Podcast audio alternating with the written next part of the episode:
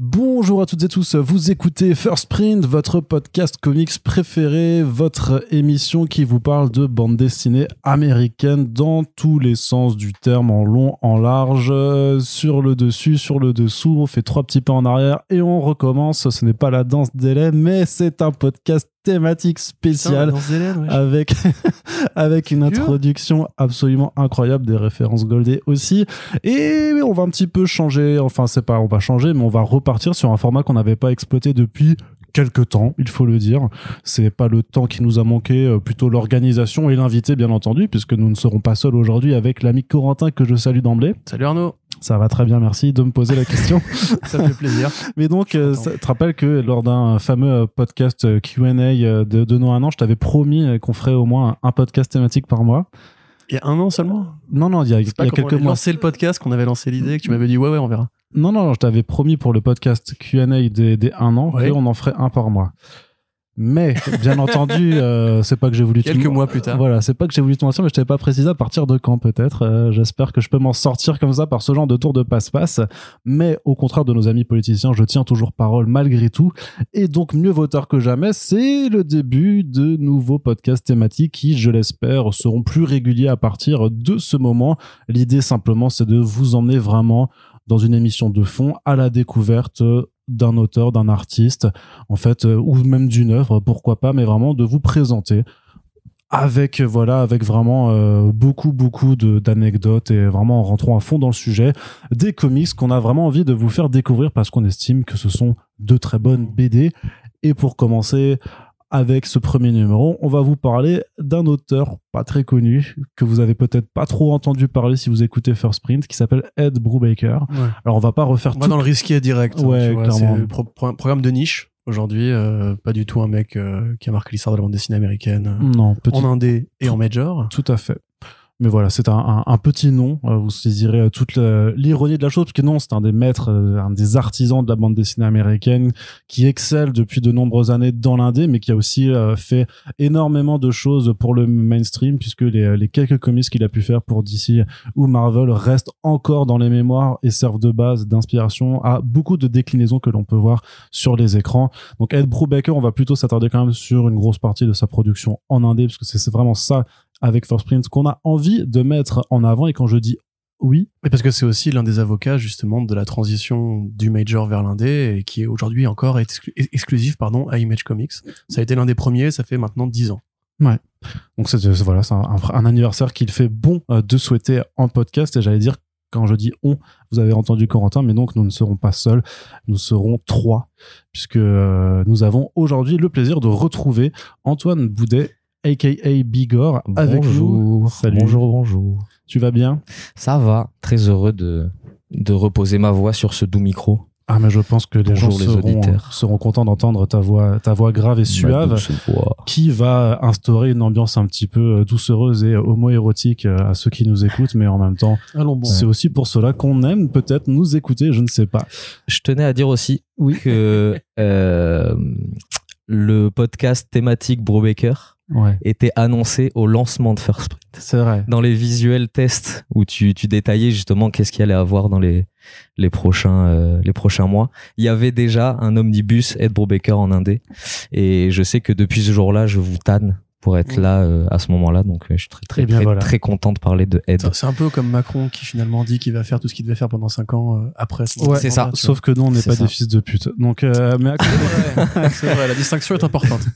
à côté de ça, mais c'est bien, c'est bien de t'en rappeler. Je me rappelais même plus que qu'on avait utilisé ça, mais c'est vrai que c'était un truc de toute façon qu'on avait voilà mm. dans l'idée de faire effectivement dont on discutait ensemble depuis pas mal de temps. Donc il a fallu juste attendre de pouvoir se retrouver tous les trois en présentiel pour pouvoir faire ce ce podcast. Et donc voilà, donc on va vraiment vous retracer depuis ses débuts jusqu'à maintenant en fait euh, un peu euh, la carrière tout simplement de ce grand monsieur qu'est Ed Brubaker en parlant de ses œuvres, de ses débuts, de son passage un petit peu en mainstream et surtout donc euh, de l'indé avec les artistes incroyaux qui l'ont accompagné euh, tout au bout d'une carrière qui euh, est loin d'être terminée puisque vous le savez notamment si vous écoutez les back issues ou les front page hein, qu'on en parle encore souvent notamment avec ces derniers titres Reckless qui sont absolument formidables.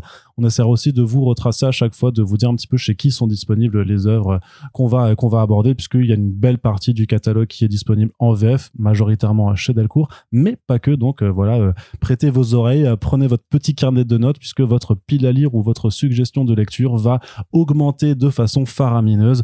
Vous êtes prévenus, prévenez votre banquier également et prévenez votre libraire et votre bibliothèque du coin. Vous avez des heures de lecture à venir si jamais vous n'êtes pas familier avec ce monsieur. Trêve d'introduction. Je mets le petit générique là, voilà, vous entendez le saxophone qui arrive et on se retrouve tout de suite après pour démarrer.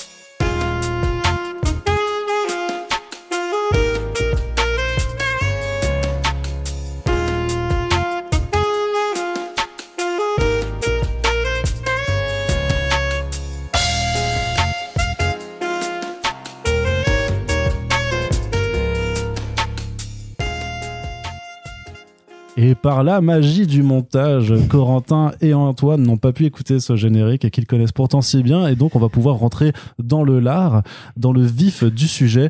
Euh, J'ai envie de, de dire, euh, Corentin, est-ce que tu veux commencer un petit peu par nous présenter grosso modo, euh, ce monsieur qui est donc Ed Brubaker. Ouais, alors succinctement, parce que je pense que euh, Bigor a beaucoup plus de, détails sur la biographie, on va dire. Euh, Ed Brubaker, donc c'est un scénariste qui est considéré comme effectivement l'un des grands auteurs du format polar, on va dire. C'est un grand amateur de polar, particulièrement des œuvres de Chandler ou justement toute cette espèce de grande école de d'écrivains policiers américains qui bah, a commencé dans l'indé et a eu une grosse période d'essai Marvel où il a fait des œuvres qui sont considérées aujourd'hui comme des chefs-d'œuvre, notamment Gotham Central avec Greg Rucka en s'inspirant euh, du travail de David Simon. Il a fait aussi le fameux run de Captain America qu'on a vu adapté en grande partie euh, au cinéma en série télé sur Disney Plus avec la création du Winter Soldier, le retour de Bucky Barnes après près de 60 ans d'absence. Euh, il a fait du Daredevil après Bendis. Il a fait beaucoup de projets aussi un peu en indé, en circulant par-ci par-là, du Dead Enders aussi. Il a fait des spin-offs de Sandman chez Vertigo, notamment les Dead, Boy Detectives, qu'on pourra d'ailleurs évoquer plus tard dans l'année quand la série va se monter.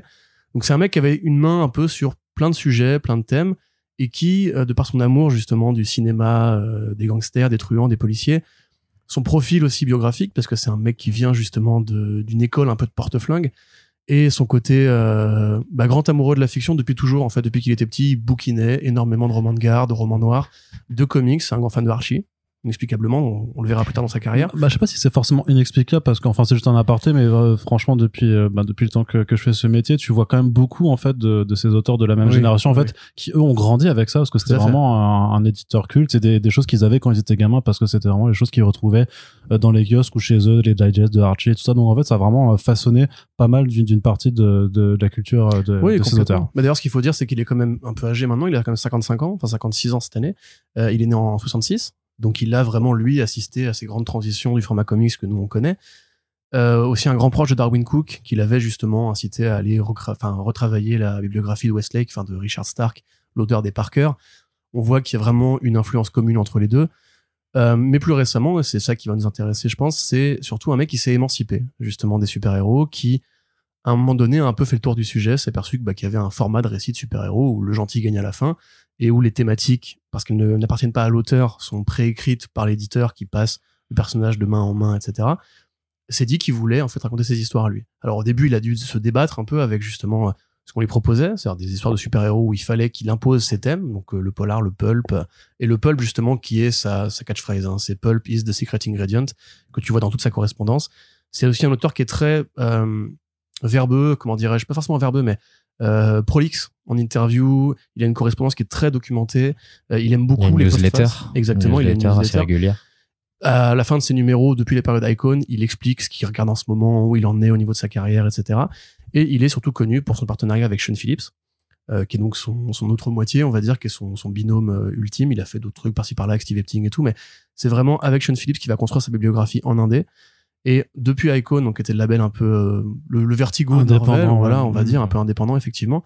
Euh, il a commencé peu à peu à créer ses personnages, à prendre sa liberté, et puis aussi à gravir un peu les cimes d'Hollywood, puisqu'on voit des traces de Brubaker euh, dans les séries comme Westworld ou Too Old to Die Young. On pourra en revenir dessus parce que c'est un dossier assez compliqué.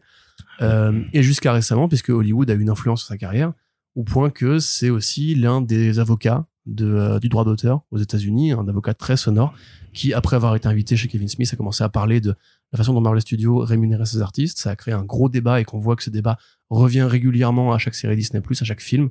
Euh, on en parlait encore récemment ici sur Thor Love, and Thunder par rapport à Cedric Beach. Donc euh, voilà, c'est effectivement un grand monsieur. Euh, Bigor, vous pourrez vous en parler, il a une collection assez impressionnante de, statuettes et de prix qui lui ont été remis. Récemment aussi, il a amorcé un peu la tradition des romans graphiques, puisqu'il a quitté un peu le format single issues pour passer à l'album net, et il en, il en produit euh, assez, assez régulièrement depuis My Heroes Have Always Been Junkies, je vais articuler, euh, jusqu'à son en premier, d'ailleurs. Son premier, c'est ouais. le premier, Ouais, en, le premier, one shot euh, en hardcover qui sort en librairie. ouais. injustement mal noté par euh, un, Par un Arnaud. rédac chef français pourri bref mais mais voilà donc et on, on peut voir en fait la trace de Brubaker à plein de moments en fait Mm. qui sont justement des moments décisifs pour la, la BD moderne on va dire pas juste la BD de super-héros parce qu'il a effectivement imposé des choses qui sont devenues des standards aujourd'hui en super-héros euh, Gotham Central c'est encore considéré comme l'une des expériences les plus fascinantes dans la BD à la Batman parce que on, on s'éloigne de Batman pour aller creuser les héros secondaires on fait un vrai truc noir sans concession, sans compromis. On voit qu'avec Brubaker aussi, il veut varier Daredevil pour le rendre encore plus euh, négatif, encore plus cruel que ce qu'a fait Bendis. qui Il le fait, il le fait vraiment encore plus plonger. Là où on sortait d'un run avec Bendis où il était déjà bien au fond. Voilà. Et là, on, on l'a- on l'amène encore plus au fond. Et que t'avais l'écriture à la Bendis où t'avais des gags un peu, t'avais son Ouais, côté romance qui- un peu soap qui disparaît qui disparaît totalement et c'est de l'introspection de, de, de Matt Murdock euh, et de son, son alter ego. Daredevil quoi D'ailleurs, on parle vraiment d'un couple de run hein, pour le Bendis de Brubaker. C'est Ouais. vraiment deux séries. On a qui se même- suivent et Sur DD, on n'a jamais eu un truc aussi grand, à mon sens. euh, même la période Miller No Santi, qui est pareil considérée comme une sorte de couple Mhm. de projet, euh, pour moi, c'est vraiment le firmament. C'est comme ça que j'ai découvert d'ailleurs. J'ai découvert Brubaker avec euh, la série d'Ardeville parce que c'est mon personnage préféré de chez Marvel, blablabla, on s'en fout. Euh, après, on a vu voilà qu'il a vraiment accompagné et poussé la confiance avec, envers Eric Stephenson, qui est donc devenu le, le monsieur Image Comics, qui, en s'inspirant de Kirkman, a dit à tous les artistes et les grands génies de euh, DC Marvel, venez faire de l'indé, on va créer une nouvelle école, on va créer les chefs-d'œuvre de demain. Et encore aujourd'hui, voilà, avec le format roman graphique qui devient peu à peu un standard aussi pour beaucoup de créations indé qui ne prennent plus le risque, parce que c'est un vrai risque, euh, le single issues. On voit que Marvel, voilà, envahit les kiosques avec ce qu'on sait, les, les nombreux numéros 1, même si on a un peu moins maintenant, les nombreuses variantes et compagnie. Et bah, lui, il dit, on va aller chercher dans les librairies le public des fans de romans graphiques. Donc, euh, c'est un monsieur important au-delà même de son talent, parce qu'on pourrait y revenir, c'est un mec qui a beaucoup, beaucoup, beaucoup de talent. Mais il a vraiment vu et lu euh, beaucoup de choses. D'ailleurs, on pourrait même se poser la question de pourquoi lui ne va pas sur Substack. Parce qu'il voit justement cette espèce de d'exode des talents et il n'y va pas. C'est Je- peut-être un, un indicateur que ça va peut-être pas durer. j'ai une réponse à ça mais je pense qu'on on y reviendra Bah, après. justement, je vais arrêter mon monologue et tu vas peut-être nous parler un peu de, de, du bon aide ouais ouais, ouais je, alors je vais peut-être pas vous faire une, une petite fiche euh, Wikipédia mais il y a pas mal d'éléments dans dans sa vie euh, qui qui expliquent un peu justement toutes ces toutes ces thématiques et toutes ces obsessions j'ai envie de dire parce que euh, il y a quelque chose de très notable chez Brubaker que ce soit en indé ou euh, chez les majors c'est euh, des thèmes très récurrents une manière de voir euh, certains personnages euh, euh, assez particulière et, assez originale et en fait bon pour retracer vite fait euh, un tout petit bout de sa vie. Euh, comme tu as dit euh, précédemment, il est né en 66. Euh, petite anecdote, il est né sur euh, sur une base militaire euh, dans le Maryland, pour euh, pour être tout à fait précis. Wow. Euh, de, de parents euh, dont on a très peu de détails, mais qui euh, euh, ont, ont travaillé pour l'armée. Euh, mais la figure euh, familiale la plus importante dans sa vie, c'est son oncle, euh, qui s'appelle John Paxton, qui était un scénariste à Hollywood dans les années 40-50, et qui a notamment été témoin de, de, de la période du McCarthyisme, si je me trompe pas, Mmh, euh, avec les 10 d'Hollywood, qui était une liste de, de, de professionnels du cinéma qui étaient soupçonnés d'être de méchants communistes tout rouges et qui du coup étaient euh, blacklistés de, de- des studios. Donc euh, en fait, à travers cet oncle-là, il a découvert les films noirs, puisque son, son oncle en écrivait euh, euh, pas mal pour la RKO. Mmh. Et, il a même adapté d'ailleurs des bouquins de Raymond Chandler, l'un des auteurs préférés justement de, de. Effectivement. Et, euh, et c'est quelque chose que qu'on voit dans ses interviews et dans ses, newsletters, qu'il a euh, et dans ses œuvres dont on va parler après, notamment The Fade Out, fondu au noir en français, euh, que que tout ça l'a énormément inspiré, imprégné, que du coup il a un regard un peu de côté euh, par rapport à l'industrie déjà très tôt, euh, sachant qu'avant de basculer dans l'écriture de la bande dessinée et de d'appuyer sur cet exemple pour se dire c'est possible de travailler dans ce dans ce secteur. Euh, le bon aide a été euh, une petite frappe, dirons-nous, un, un, un- un petit bandit, euh, Un jeune drogué. un, un jeune drogué euh, fou euh, des années euh, 80, euh, 70-80.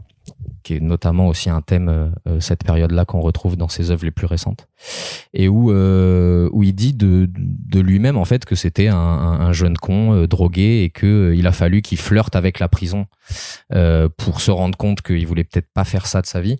Et que du coup il a basculé dans l'écriture avec cet exemple de, de son oncle. tu l'as dit aussi tout à l'heure, au début chez des petites maisons d'édition, notamment Caliber, qui va être vraiment la, la rampe de lancement. Il va y côtoyer Bendis, Greg Rucka, euh, Brian Azarello, euh, et il va y écrire euh, Low Life, qui est une œuvre euh, qui dessine et qui l'écrit, qui est aux trois quarts euh, autobiographique. Euh, on sent vraiment à chaque chapitre que c'est énormément inspiré, je pense, de de ce qu'il a pu vivre, de, de comment il a vécu l'adolescence, et déjà avec un, une forme de nihilisme et de recul sur lui-même, sa situation et, et, et, Et j'ai pas de mots. J'ai pas le mot. Ouais, c'est ça, son parcours. en fait, son, que, que dé- déjà à cet âge-là, il a un, il a un recul sur euh, par où il est passé et, et, et l'impasse que euh, que l'époque, que le système économique et que ces jeunes années de de, de branleur, disons-le, dis- disons-nous, euh, le, le- lui a inspiré. Et ce qui est marrant, c'est dans dans Low Life, en introduction, il y a une introduction de de Bendis, il me semble. Euh, qui euh, peut-être pas dans cette édition mais qui en gros euh, mais qui en gros explique que déjà à l'époque quand il se côtoyait dans les bureaux de Caliber il y avait une forme d'aura autour de lui où tout le monde comprenait très vite qu'il resterait pas longtemps à Caliber et qu'il passerait très vite dans les grandes maisons ce qu'il a fait notamment à DC Vertigo où il y rencontre Sean Phillips sur la série Scene of Crime scène de Crime. crime qui est disponible aussi chez les amis de Delcourt et du coup, il rencontre Sean Phillips, qui est à l'époque encreur de Michael Lark, aussi un artiste qu'il retrouvera dans, dans Gotham Central et dans Daredevil. Euh, Juste du coup, je t'interromps. Dis-moi, euh, dis-moi. Sean Phillips, c'est curieux, mais il est, euh, c'est un auteur britannique, enfin un artiste britannique, Oui. pour ceux qui ne voient pas en fait, Oui, euh, et vraiment pas du tout dans les thématiques euh, qui vont au départ faire la carrière de Brubaker, puisque lui, quand il commence sur des magazines féminins, donc de BD féminines, où il a eu un trait très ligne claire. Pour ceux qui ont lu Criminal, The Last of the Innocents, quand il fait justement du Archie, c'est vraiment comme ça qu'il dessinait à l'époque. Et il a été ramené, comme beaucoup de Britanniques à la fin des années 80, après avoir fait du Judge Dredd et 2000 AD et tout ce qu'on connaît, par Berger dans la seconde vague, on va dire, de la British Invasion, un peu plus tardive, on va dire, que euh, les Gaiman et euh, les Ennis et les Ellis. Euh, pour après, voilà, justement, devenir une sorte d'avocat du polar moderne. Et il a longtemps eu un style à la Jock, on va dire, avec un trait très déstructuré, avec des hommages à Mignola aussi dans les explosions et les détonations, avec un trait vraiment très, euh, comment dirais-je, électrique, tu sais, cassé. C'est beaucoup Oui. plus tard qu'il va prendre ce trait réaliste, parce que justement, il va s'inspirer de la façon dont Brubaker construit ses histoires, et Brubaker va lui envoyer beaucoup de films à regarder pour lui dire, il faut que tu me fasses ça. Et maintenant, aujourd'hui, Phillips, euh, pour, euh, parce qu'on va pas forcément beaucoup parler de lui, je pense, euh, Mhm. en dehors du côté, c'est son bras droit. Euh, c'est aussi un peintre très connu qui fait justement beaucoup de couvertures de DVD et de Blu-ray, notamment pour Criterion, Oui. une énorme marque euh, qui fait des superbes éditions de grands films, etc. Où ses covers peintes maintenant sont plus connus en fait que son style séquentiel et qui sont vraiment très, très recherchés sur le marché indé euh, des, des collectionneurs, on va dire, de DVD de Blu-ray. C'est vrai qu'on s'en rend pas compte en France parce qu'on n'a pas le droit à, à ces éditions-là en, Ouais, en ouais. version française, mais c'est vrai que ces, ces couvertures de DVD sont, sont magnifiques. Si vous aimez le, le, le vieux Hollywood, euh, jetez-y un œil. Il a aussi fait un, un dessin d'un des films préférés de, enfin du personnage d'un des films préférés de Ed Brubaker, qui est euh, le Out of Out of the Past Ouais. de Jacques Tourneur.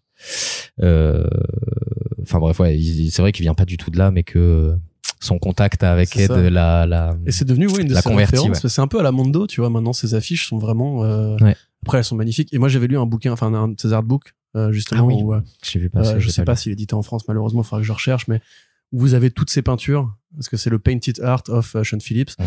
et que c'est vraiment, ça n'a rien à voir avec ce qu'il faisait sur Criminal, mais à la même époque, en fait. hein. C'est quand il dessine, il avait ce côté jog de contrefaçon, on va dire, avec des colos très particulières, parce que la colo a aussi beaucoup évolué dans les séries de Brubaker, jusqu'à récemment, on pourra en parler.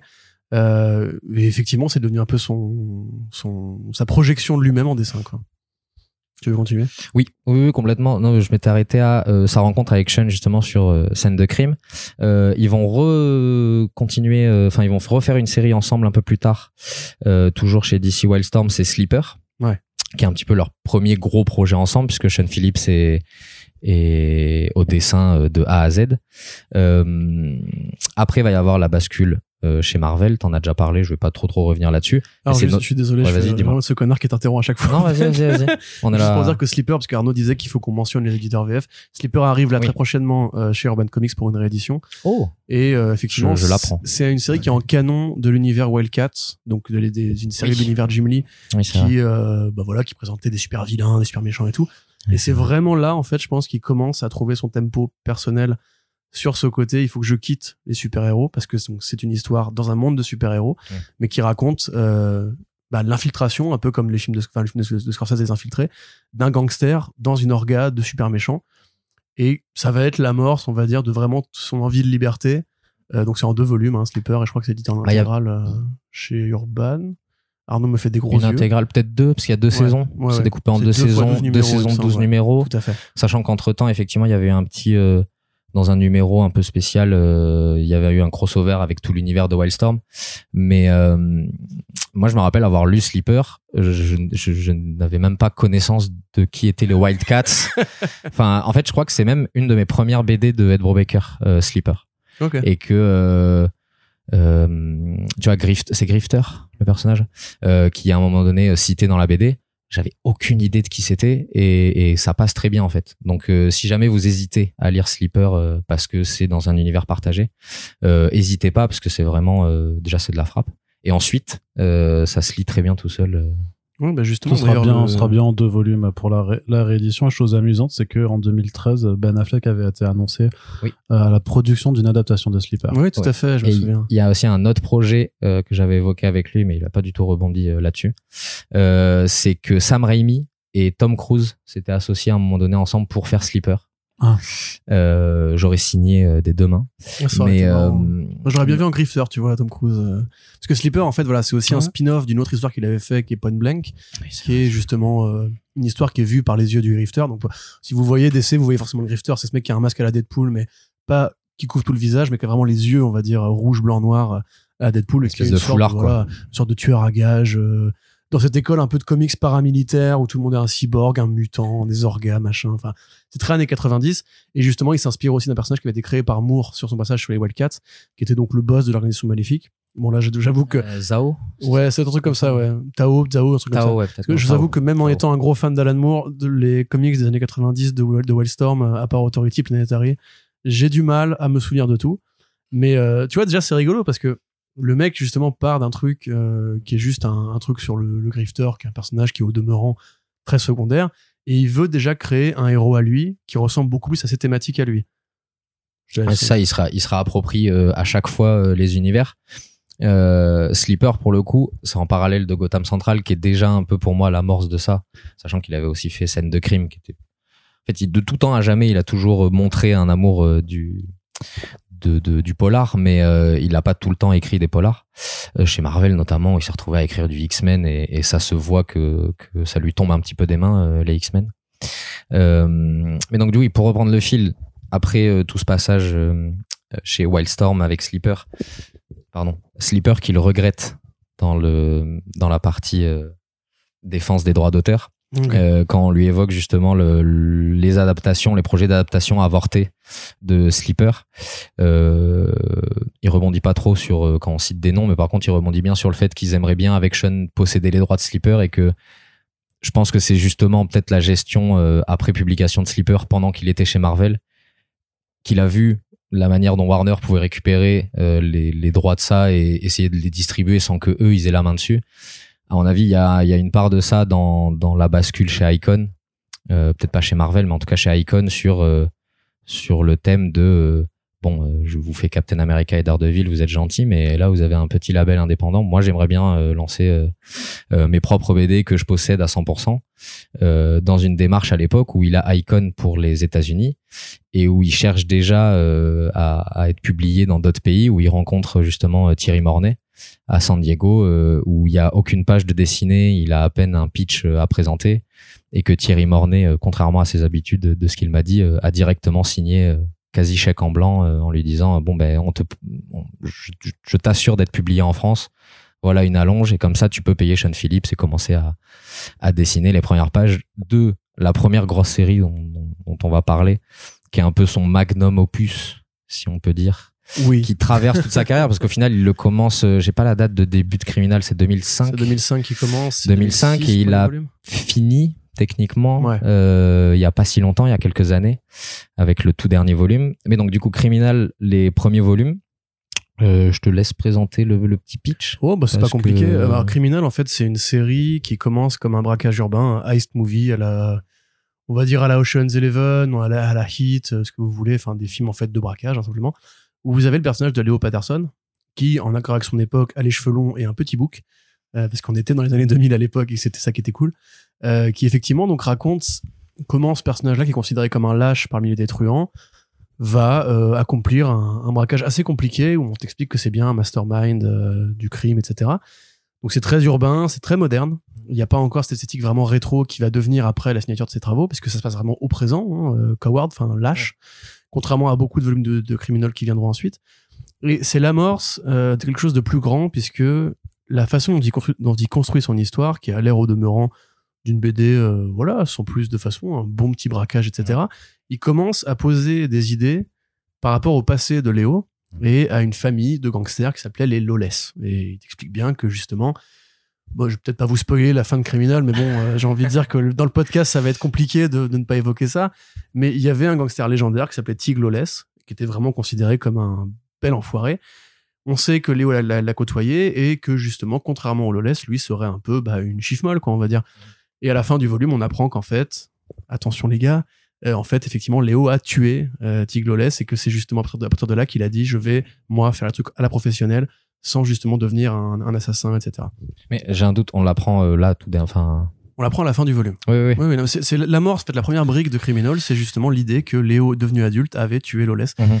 Et quand tu vois justement tout ce qui arrive ensuite, quand il va ramener ces personnages-là Ouais. du passé, tu sais comment ça finit. Ouais. Et on en avait parlé d'ailleurs Arnaud euh, quand on avait écrit, quand on chroniqué le dernier volume, Le- Summer, on était ouais. cruel chez Delcourt, euh, que justement c'était entre guillemets le Star Wars 3, on va dire, de cette espèce de Star Wars 4. C'est-à-dire que c'est euh, cette boucle temporelle qu'il avait commencé à instiller à l'époque. Toute la saga en fait de Criminal se résout parce que là actuellement il n'y a pas eu il y a pas eu de nouveau volume Non, Et euh, se ah. résout par ça en fait. il devrait pas y en avoir techniquement en fait. Après, Ouais, il a fait le coup il plusieurs refera, fois, il donc en euh, refera. Il- je sais pas, il se démerdera. il en refera en sûrement. Mais c'est vrai que là, la boucle est un peu bouclée sur euh, sur ça. Criminal. Et donc un peu à la Sin City, bah, d'ailleurs euh, voilà le, le nom de la ville The City justement Mhm. part de l'idée qu'en fait Criminal va devenir plus qu'un projet isolé, mais une anthologie criminelle où il pourra mettre tout ce qu'il veut dedans. C'est-à-dire tout ce qu'il veut, des séries de, de boxeurs, euh, voilà, en, en respect des, Mhm. des arcanes du pulp à l'ancienne du film noir. Il pourra mettre du braquage, il pourra mettre euh, même des histoires beaucoup plus personnelles, Mhm. des histoires qui n'ont rien à voir avec la, la trame principale, on va dire, que sont justement la famille Lawless, les mafieux, le- etc. C'est le tome 4, il me semble, Putain de nuit. Ah, qui- peut-être, ouais. Qui qui est plus du tout un, enfin, qui est un polar dans, dans son ambiance, qui reste assez noir, mais qui au final, euh, on suit, euh, il me semble, un dessinateur qui, Ouais. qui est pour le coup vraiment une petite Oui, frappe et qui est le, et le- qui est- le pote de la famille. euh, Ouais. ouais. et qui lui est- traîne pas là-dedans, il y est par euh, ricochet et qui du coup va se retrouver euh, impliqué dans une histoire qui le dépasse où il se fait balader de A à Z ça. euh, Et puis t'as, par des criminels, une tout ce côté, la jeunesse de Léo et Ricky, où t'as, c'est des gamins des années 80 qui jouent à des jeux de rôle, Mhm. qui évoque forcément des choses à Brubaker. T'as la mise en abîme de la BD, t'as Bad Weekend, qui techniquement est un volume de la série Oui. Galaga Criminal. My Heroes, donc qui revient sur sa jeunesse à lui. On va en Mhm. parler de tout ça, vous inquiétez pas. Oui. Mais c'est vraiment, voilà, c'est pour ça qu'on parle de Magnum Opus, c'est que c'est une BD où justement, quand il a fait Low Life, euh, Brubaker était à moitié content du résultat. Ouais. Et il a dit beaucoup plus tard que c'est en écrivant Criminal qu'il a fait de la BD biographique. Mm. Que c'est vraiment, en fait, à partir de ce moment-là qu'il a compris. Euh, alors, il prenait en, en référence un mec, je crois, qui s'appelait Ross MacDonald, qui était un, pareil, un auteur de fiction, euh, télé, ciné, un truc comme ça, qui justement arrivait à écrire des histoires très noires et très moroses, mais en y mettant de la réalité, et de la réalité et de l'intimité. Et lui, il dit que, en fait, c'est comme ça qu'il aime écrire. C'est pas juste, ouais, moi j'aime les histoires de, un peu à la Tarantino, tu vois, moi j'aime les histoires qui juste sont, plus vraies que nature, où les personnages en couleur se, bousculent, etc. Il a besoin de mettre de lui-même, et c'est comme ça qu'il va peu à peu s'émanciper. C'est en prenant dans sa vie réelle ses options personnelles pour faire justement ce que faisaient les auteurs d'autrefois, euh, sans tomber dans l'hommage ou sans tomber dans un truc qui serait vain, etc. Tous les volumes de Criminal ont un bout de lui. Du début à la fin, justement, plus ça avance, plus ça devient personnel par rapport à l'image du père, par rapport aux substances, par rapport à tout ça. Est-ce que est-ce que tu penses pas qu'il y a un je te pose la question. Bah, Euh, est-ce hein. que tu penses pas que c'est parti de quelque chose de très inconscient et c'est devenu conscient Complètement. avec le temps? Parce qu'en fait, quand tu lis les premiers, tu, tu peux y voir euh, des, des éléments miroirs, mais quand tu lis les derniers, il y a une conscience de euh, c'est Léo quoi. Mais littéralement, En fait, enfin, c'est- euh, ouais. Mais en fait, tout- Le rapport au père. c'est le- Léo, c'est Ricky, Tic, c'est forcément son père. euh, on s'avance un peu sur sur la suite du programme là, Ouais, mais euh, ouais, mais- il y a vraiment ce côté et c'est pour ça que moi je trouve qu'il est fascinant c'est que au- au-delà de son talent c'est comme Scorsese en fait parce que quand tu vois justement les films de Scorsese par rapport à ce côté d'origine italienne les, les gangsters qu'il a vu grandir quand tu vas qu'il a vu à côté de lui quand il grandissait ce côté religieux aussi ce côté la passion pour le rock cette culture un peu euh, subur- suburbaine on va dire que lui il a développé dans ses films la religion aussi qui est un truc qui est très important dans la, la filmo de Scorsese c'est en fait un mec qui se dit oui, effectivement, ça me fascine, moi, les porte-flingues, ça me fascine les gangsters, ça me fascine les héros chrétiens, le cinéma, etc. Mais c'est jamais pas personnel. D'ailleurs, on avait reçu euh, Améziane qui nous en parlait justement du fait que Scorsese écrivait d'abord pour lui. Et c'est comme ça qu'il développait ses histoires, qu'il avait besoin de se, de se pousser. Et plus il vieillissait, plus ses histoires étaient personnelles. Pour moi, pour Baker, c'est pareil. Mm. Et justement, euh, c'est un truc qui va guider le, le fil de, de ce podcast, c'est que plus il avance dans la vie, justement, plus c'est conscient et plus il se met lui-même en, en abîme de ses histoires, Mhm. sans forcément, d'ailleurs, enfin, un truc qu'on a, on, a besoin de connaître. Enfin, Oui, on même n'a pas besoin de pas- connaître voilà, sa biographie. on n'est pas fait, des biographes de euh, rendre pour lire compte, ses histoires. Ça reste des chefs-d'œuvre tels quels. Mais si tu le connais, ça nourrit d'un truc beaucoup plus personnel. Un peu comme, comme j'avais écrit récemment là, une critique de Everything de Cantwell. Où en fait, quand tu connais la vie de Cantwell, donc le scénariste de Everything, chez Coup de Fly, euh, Alten Catch Fire, tu trouves des trucs beaucoup plus personnels qui vont beaucoup plus loin et qui poussent une BD qui est juste plastiquement bonne Mhm. dans un truc qui peut t'informer toi par rapport à ton destin, tes référents personnels, ta famille, etc. Euh, là, ce qu'on a oublié de dire dans l'intro, justement, par rapport au côté euh, parents, c'est que sa mère, par exemple, donc ses parents ont divorcé assez jeunes, et c'est un truc qui l'a l'a beaucoup marqué. Sa mère était une alcoolique. Donc euh, souvent, Brubaker l'accompagnait aux réunions des AA. Et il disait à l'époque, en plus, les gens pouvaient fumer dans les réunions des alcooliques anonymes. Donc, euh, du coup, il était là, lui, un petit gamin, euh, avec les donuts gratuits, on va dire, euh, qui écoutait des gens qui parlaient de GP pour un gars pour un litre de rouge, etc., etc. Et ça l'avait beaucoup traumatisé. Et du coup, il s'est habitué à l'idée qu'en fait, il y avait un côté cool du monde des adultes à la substance et à la dépendance, ce qui va ensuite nourrir justement ce côté gangster, petite frappe dont tu ouais. parlais. Ce qu'on voit chez Ricky aussi. Tu vois, quelque part, Ricky qui, pareil, grandit sans sa mère, ou Oui. une mère qui est un peu absente, son père qui est alcoolo, qui le tabasse et tout. Et Ricky qui, qui grandit et qui prend le mauvais sentier, en fait. Et que ça va lui coûter cher, on va dire. Donc, une fois qu'en fait, on connaît un peu la vie du gars et qu'on lit, qu'on lit sa correspondance, on voit, en fait, même des parallèles qu'on peut tirer avec sa, sa vie à soi. C'est presque comme s'il fallait lire en fait sa biographie avant de s'intéresser à son œuvre. Ta gueule. Ah, Arnaud est revenu, on vous est- avez vu Arnaud est revenu. On est justement en train de dire l'inverse. Que t'as pas besoin de connaître sa biographie pour te rendre compte que son œuvre est très personnelle et finalement peut-être plus biographique qu'une page Wikipédia. Dans son rapport aux Les autres, dans son regard empathique avec des personnages, des milieux. J'ai mon sidekick. Ouais, mais moi, à vous écouter, c'est plutôt le, le sentiment inverse justement quoi. Que Mais tu non, parce que en fait, la t'as pas besoin, mais le fait de bien. connaître, non, mais t'as pas besoin, mais le fait que tu connaisses en fait te permet de, de mieux l'appréhender. En Mais fait. C'est pareil pour beaucoup de- de- d'auteurs en vérité, tu vois. Il y a beaucoup en fait de mecs qui, confi- qui fonctionnent comme ça. Tu prends Grant Morrison Après- par exemple, si tu connais sa vraie vie pendant l'écriture des Invisibles, tu te dis juste ouais, BD de science-fiction sympathique euh, avec plein d'idées, etc. Quand tu vois d'où ça vient, où il était à ce moment-là, etc. Tu te dis ah ouais, enfin où elle était à ce moment-là. Tu te dis ah ouais, c'est effectivement c'est beaucoup plus puissant que ce que je pensais. Ou comme les Wachowski, tu vois quand tu sais que les Wachowski ont transitionné après, euh, je sais plus quel film, et qu'en fait tu revois les Matrix, tu vois l'allégorie trans que t'avais pas vu, etc. Et ce qui est justement génial, c'est que tu as ces deux épaisseurs. C'est que si jamais tu ne connais pas, ça, ne t'intéresse pas, tu vois juste des une histoire qui, est, quoi. voilà, qui est extraordinaire. Par contre, si tu vois d'où ça vient, tu commences à tisser une sorte de grande fresque entre ces œuvres et où justement tu t'amuses à suivre l'évolution d'un auteur, d'une maturité, d'un style qui vieillit en même temps que lui, et en même temps que ses thématiques et son rapport à son enfance, à sa vie, etc. Voilà. Merci Et, Arnaud. et, et- et c'est surtout que je trouve que euh, il y, a, il y a ces deux dimensions, mais euh, t'es pas obligé d'appréhender les deux pour lire ses œuvres. Et même si t'en as, t'as que le premier niveau de lecture, le fait qu'il y ait mis autant de, de, de, de, de sa personne et de son expérience personnelle, je trouve, en tout cas ça m'a fait l'effet à moi euh, à la lecture, avant même de savoir que le mec était né en- dans le Maryland en 66 euh, et que c'était une petite frappe quand il était jeune. Euh, Il y a ce, ce- cette matière où euh, tous les personnages vont forcément avoir une dimension humaine qui, si le premier t'a pas touché, le deuxième t'a pas touché, le troisième va forcément t'évoquer quelqu'un qui t'est Mhm. proche. Et en fait, c'est dans ce, ce- je pense, c'est cette dimension-là euh, qu'on voulait développer avec euh, Corentin, euh, qui était l'humanité de ces personnages inspirés forcément de sa vraie vie, mais qui rendent un, un réalisme pas naturaliste quoi. C'est un réalisme plus émotionnel. De, il y a des personnages tu les as- tu les connais. Et puis t'as un grain, que- c'est-à-dire que tu vois en fait le, le moule de la fiction noire entre guillemets. Alors c'est ce que lui justement, il a une façon intéressante de le dire, c'est qu'il dit qu'en fait, un peu comme le super-héros, quand tu rentres dans une histoire noire, tu sais ce qui va se passer. Tu sais qui est gris, qui est noir, et que si t'es pas trop con, tu, tu devines même qui va être encore en vie à la fin de la BD. Mais c'est la façon dont tu raccroches ces points-là, où tu peux te laisser surprendre par justement le fait qu'un personnage gris est beaucoup plus compliqué une fois que t'as des éléments biographiques. Et Tigloles, c'est exactement ça. Tigloles, il commence, c'est une ordure. C'est un mec qui bat ses gamins. Et puis tu creuses et tu vois des moments d'humanité que lui, il insère comme ça pour essayer de nuancer toujours le propos. C'est là que Criminal est beaucoup plus euh, riche que beaucoup d'autres sagas qu'il a fait. C'est que il s'autorise dans le temps long à euh, essayer de développer des points qui sont justement très noirs et qui deviennent très gris. À la fin, tu finis même par te prendre d'affection pour Lawless parce que tu vois qu'en fait, même si c'est un père alcoolo débile et qui frappe ses gosses et un vrai enfoiré en vérité, bah il les aime ces gamins, tu vois. Et juste il a pas les bons codes parce que c'est comme ça que marche la vraie vie. Et c'est cette réalité justement que tu trouves dans peu de BD en fait où il y a toujours quand même, même dans les grands chefs-d'œuvre de l'indé, euh, tu prends une BD de Jeff Lemire, tu sais comment ça marche, tu sais que le gamin, soit il va être dans la merde, soit il va devoir se confronter au monde des adultes. Tu sais que voilà, les parents sont toujours définis par leurs enfants et que les enfants sont toujours définis par leurs parents, c'est son style à lui parce que c'est un angoissé, un père angoissé. Euh, chez Brubaker, en fait, tu sais que le père sera toujours une notion un peu absente ou une notion un peu un peu noirâtre, on va dire.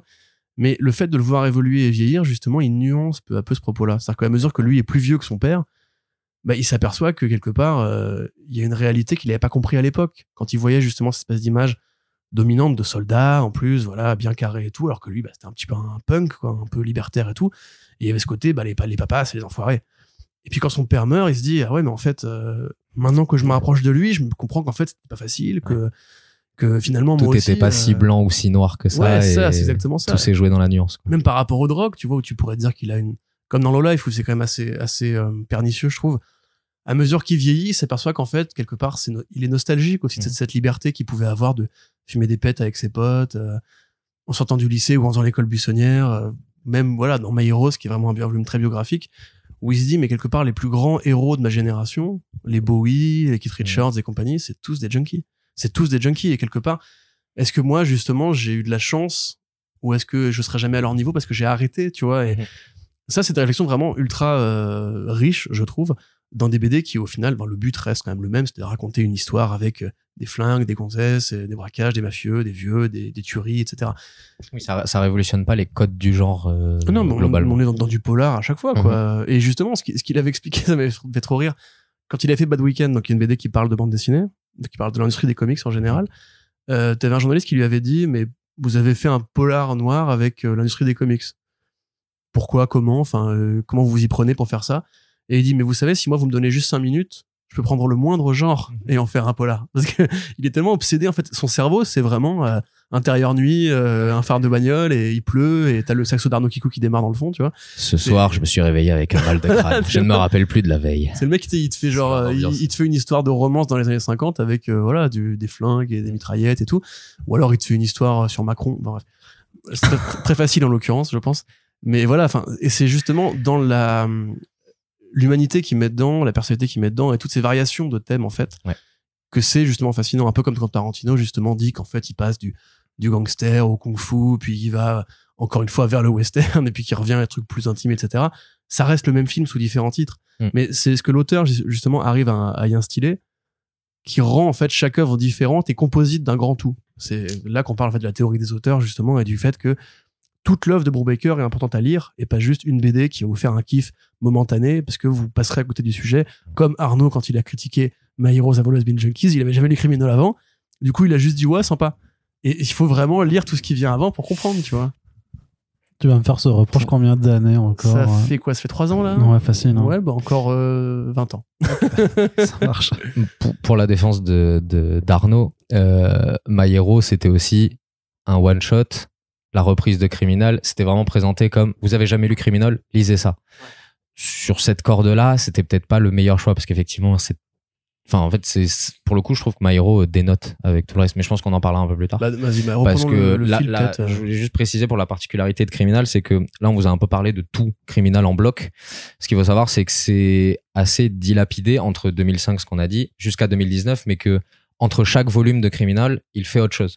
Ouais. Parce qu'avec Sean, ils ont euh, visiblement ce- cet amour de, de ne jamais faire la même chose. Donc, euh, il y a un premier volume de Criminal chez Icon, puis la série dont on va parler peut-être, Incognito. Ouais.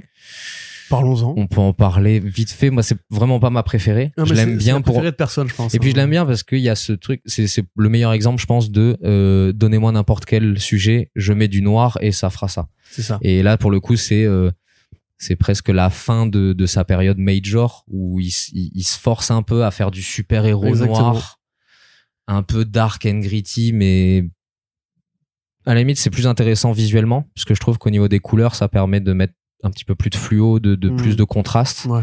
Mais euh, scénaristiquement, c'est certainement pas son, son meilleur taf. Bah, on résume euh, donc. Euh, alors Oui. lui, lui explique que c'est un peu le, le miroir inverse de Sleeper où c'était donc un homme bien dans un enfin, infiltré dans un monde de mafieux, super mafieux, etc. Oui. Incognito, c'est l'inverse. C'est-à-dire qu'Incognito, il prend un, un bon gros con, hein, on peut Mhm. se le dire, un super méchant. qui s'appelle Zach Overkill. Voilà. si le, Overkill, si le nom du personnage ne vous donnait pas d'indice Ouais. sur la méchanceté du personnage. Les, les, les jumeaux Overkill. Overkill. créés par un scientifique. euh, Mhm. C'est bien méchant avec tous les, les clichés du laboratoire secret, etc., des cuves et tout, et compagnie. Cuve vert fluo. Qui s'est fait euh, gauler et qui donc bah, va être envoyé en programme de protection des témoins. Donc c'est un peu, on va dire, un synopsis qui s'inspire. D'ailleurs, même physiquement, je trouve qu'il y a une ressemblance avec euh, s'inspire de la fin des affranchis où Liotta finit dans une ville en tant que programme de protection des témoins. Donc là, voilà, c'est pareil, c'est un super méchant qui est obligé de devenir un mec normal et dans un, un, un boulot euh, où il classe des papiers, où il a envie de sauter son assistante, enfin l'assistante du bureau. Alors pour le coup, c'est vraiment une BD qui, je pense, est très embryonnaire il y a beaucoup de réflexions de mecs euh, hétéros, babtou, très normal là-dedans. La moindre meuf est, est l'occasion de baiser. Et il y a vraiment justement un vrai pro- problème, je pense, avec ce côté un peu lubrique. Il y a une scène de viol, par exemple, euh, dans cette BD-là. Je vais dire, c'est une, une BD faite pour moi, mais du coup, là, tu m'as stoppé. Non, mais je pense que ça pourrait, ça, ça- ça- ça pourrait te plaire, hein, parce que c'est une bonne accroche, justement, dans le, la transition. Tu vois qu'il est vraiment entre ses habitudes Marvel un peu à la cool, où justement on peut créer des super vilains un peu euh, anarchiques, non-sensiques, euh, etc. Et son envie, comme tu dis, de ram- de ramener du polar. En fait, pour moi, je pense qu'il essaie d'écarter un peu les murs de ce qu'il faisait à l'époque, en disant, bon, bah voilà, je vous fais du super-héros, mais laissez-moi quand même mettre un peu de pulp dedans, laissez-moi mettre un peu de trucs, vraiment les infiltrer, machin et tout. Et en définitive, le résultat euh, est très hybride. C'est enfin, c'est très bâtard, en fait, parce que justement, il n'est pas encore assez libéré pour faire ce qu'il voudrait faire. À la fois, t'as quand même vraiment des, des bonnes saillies, t'as des bons moments, t'as du rythme, euh, t'as une vraie réflexion d'un auteur de polar sur justement le format super-héros. Par contre, oui, enfin, c'est vraiment un prétexte au divertissement, quoi. C'est le but, c'est que le héros baise la gonzesse et gagne à la fin. Voilà. Et Arnaud applaudit du coup hors micro, vous l'entendez pas, mais et bon là effectivement incognito, euh, c'est pour ça que je pense que ça a pas beaucoup plu euh, à ce moment-là, c'est que t'avais criminel en face et justement tout le monde se disait Le contraste était un bah peu oui, dur. C'est ça. Malgré tout, il y a cette anomalie euh, qui, moi, déjà à l'époque, m'avait fait un petit quai, qui est que le premier tome d'Incognito avait eu une petite nomination à Angoulême. Donc, est-ce que c'était une, forme de reconnaissance de euh, on vous voit Ed et et euh, votre dernière sortie, on la met en avant histoire de de montrer que que, que vous pesez dans le dans le business. Mais euh, ouais, Incognito, c'est peut-être pas son son œuvre la la plus intéressante. Il y a deux volumes.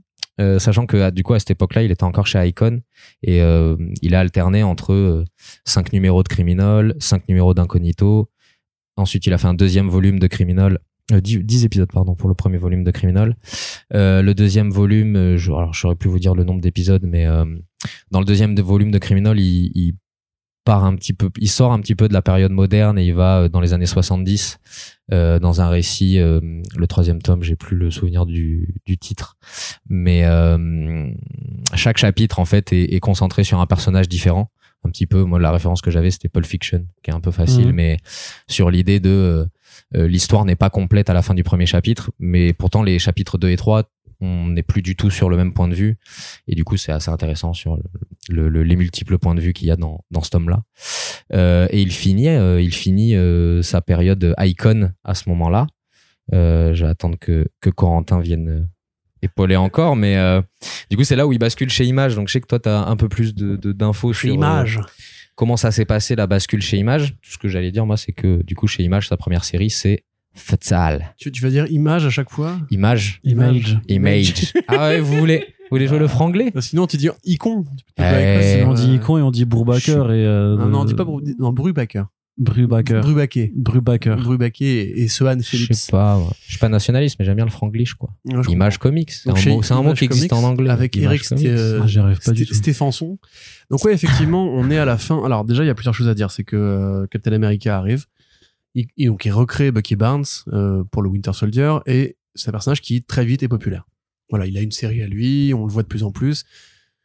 On commence déjà à ce moment-là à avoir l'univers Marvel Studios qui s'est lancé et on sait qu'il y aura un film Winter Soldier qui arrive en 2014. Donc euh, quand il part de chez Marvel, on est déjà en train de discuter de ça. hein. Il est au courant, il n'y a pas de problème et compagnie. Je vais peut-être même dire une bêtise. Il me semble qu'il est encore chez Marvel parce qu'il me semble qu'il signe. C'est là où il- c'est pendant Winter Soldier qu'il signe une série Winter Soldier Voilà. qui est incroyable d'ailleurs. Lisez-la, elle est en deluxe chez Panini Comics. Euh, non, ouais, vraiment sa série Winter Soldier en solo là, bah, son incroyable. America aussi. hein, Oui, oui, mais c'est un peu plus connu. C'est, même moi, en fait, j'avais oublié qu'il y avait eu 14 numéros de Winter Soldier en solo avec Butch, Butch Guice. Comment Butch Guice. Avec vos accents. Butch Guys. Butch Guice Ouais. Guice. euh, Oui, non, voilà, c'était juste pour dire ça. Voilà, mais donc, que du coup, ouais, c'était en parallèle du il- film. En fait, il commence déjà à se dire, mais c'est con parce que je fais quand même beaucoup d'argent. euh, Enfin, je vais gagner beaucoup d'argent à une corpo.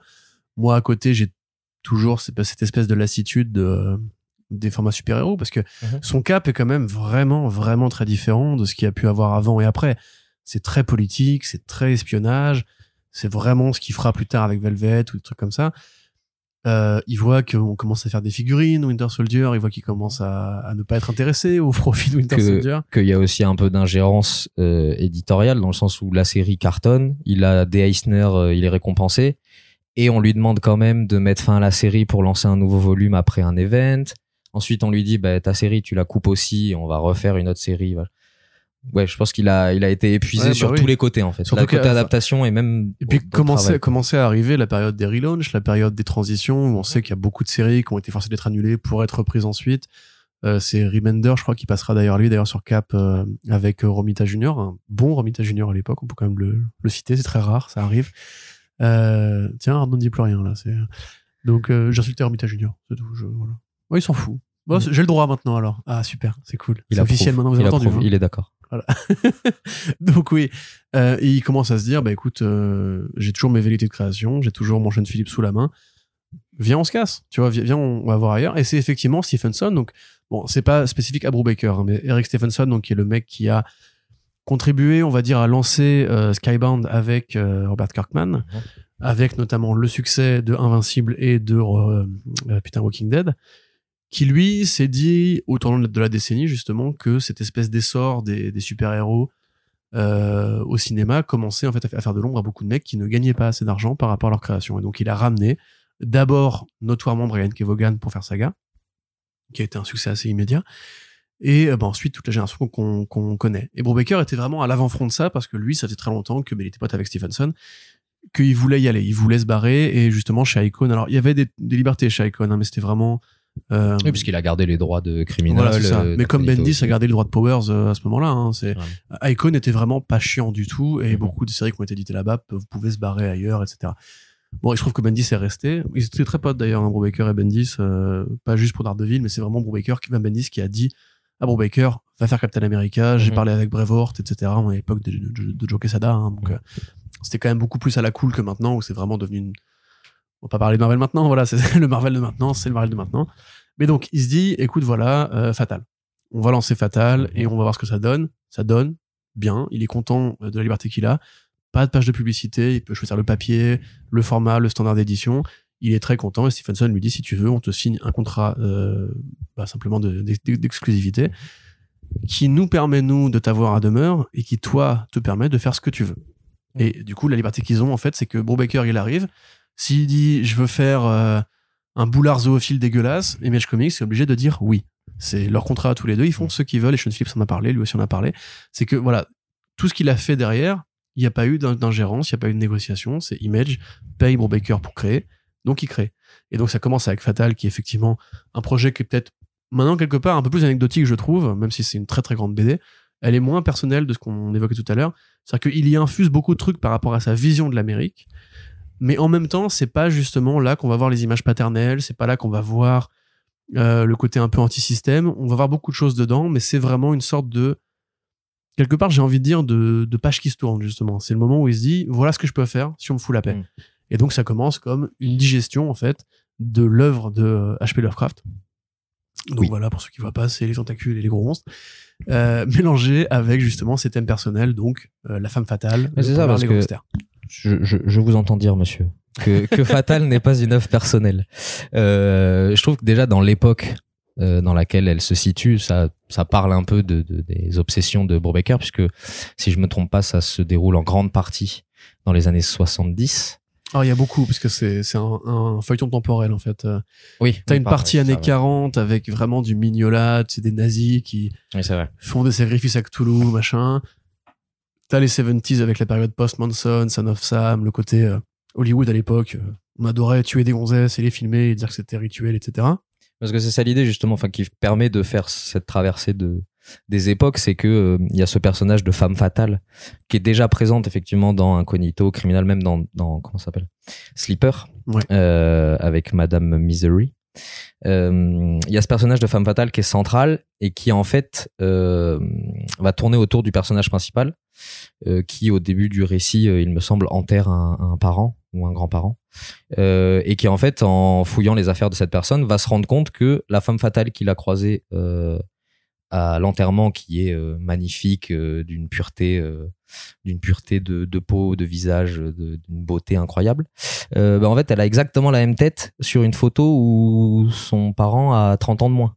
Et là se posent les questions un petit peu mystiques qui permettent justement de retracer sa vie des années 40 pendant la guerre jusqu'à effectivement les années 70 et la période un petit peu post-Manson où euh, où il y a une déliquescence de la culture américaine, je sais pas trop comment le, le- le qualifier, mais cette période où euh, où il y a une forme de dégénérescence de, de, de, Oui, oui, de la bah, vision américaine libre euh, hippie. euh, C'est ça, voilà, c'est la, la le- période Manson, c'est Ouais. après le Summer of Love, c'est après cette génération qui a fait la marche d'un million d'hommes devant le, le Capitole américain, ou la Maison Blanche même d'ailleurs, je suis en train de me dire.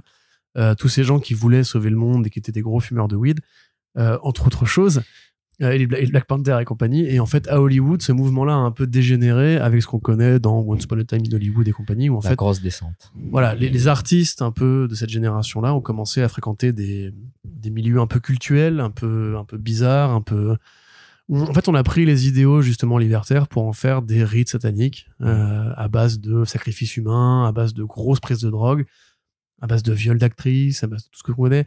Et y a, en fait, il y a un vrai terreau imaginaire par rapport à ça aux États-Unis, jusqu'à récemment avec euh, c'est The Lot, je crois d'ailleurs, le film de le film, la BD de Marguerite Bennett qu'elle avait fait chez Volt, comme ça. Oui, peut-être. Voilà. Merci Arnaud. Et t'as aussi les BD de Snyder, là, d'ailleurs, qui, qui, pareil, avec une, une bobine de film perdu, qui contiendrait un film mystique, qui était tourné à l'époque, avec C'est pas Snyder ça. des rituels, il me semble que Non, c'est. justement, c'est celle de Bennett. Je, je- je la vois, je le, je le Il y vois. vraiment une autre euh, dans, Ouais. le même, dans le même style. Mais donc, c'est un truc qu'on retrouvera aussi d'ailleurs dans Reckless plus tard. Mais pour Brubaker, c'est intéressant parce que c'est un moment, en fait, où les idéaux un peu euh, contestataires se détruisent Mm.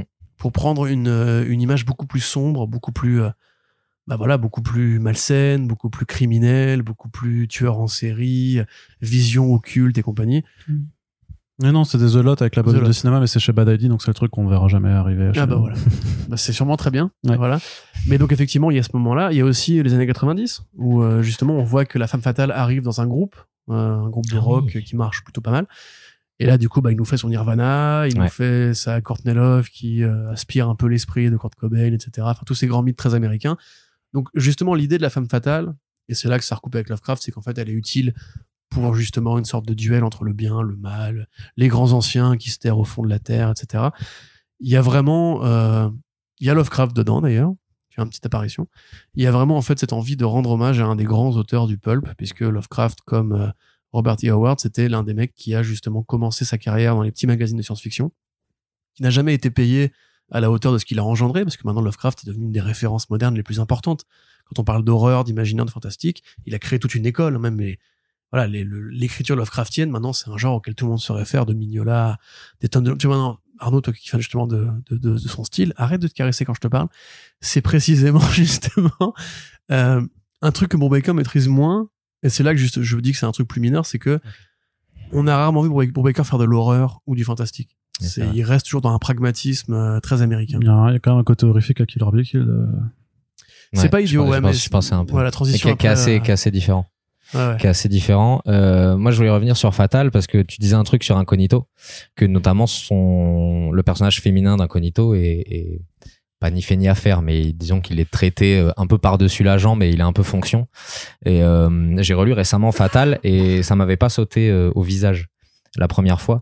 Mais il y a euh, ben, en fait toute la réflexion, toute l'humanité qu'il met dans ses personnages en général, qu'il là il met dans ce, personnage féminin qui est très central et notamment il me semble c'est sur les chapitres dans les années 90 où il fait un peu le, remake de Kurt Cobain et Courtney Love où euh, on sent vraiment euh, l'introspection de ce personnage qui se rend compte de son rôle dans un système fait de quatre personnes mais de du regard qui va c'est d'ailleurs je crois euh, un de ses pouvoirs un peu mystiques qui est qu'en Ouais, fait c'est ça, indépendant de sa volonté que elle va croiser un homme il va de suite tomber sous son charme vouloir la protéger euh, vouloir euh, être le son héros euh, sauver la princesse et compagnie Ouais. et que en fait plus le temps va passer plus les chapitres vont passer plus elle elle est désabusée de ça elle veut totalement se sortir de, de ce carcan là et de ce Ah bah, c'est une ce histoire cliché-là, finalement. féminine, Ouais, c'est façon, hein. C'est justement, c'est il tord le cou à un vieux mythe du du roman noir qui est la femme fatale, celle qui quelque part est assez autonome et assez mystérieuse et mystique pour fasciner le regard du détective qui la voit dans sa robe rouge et compagnie.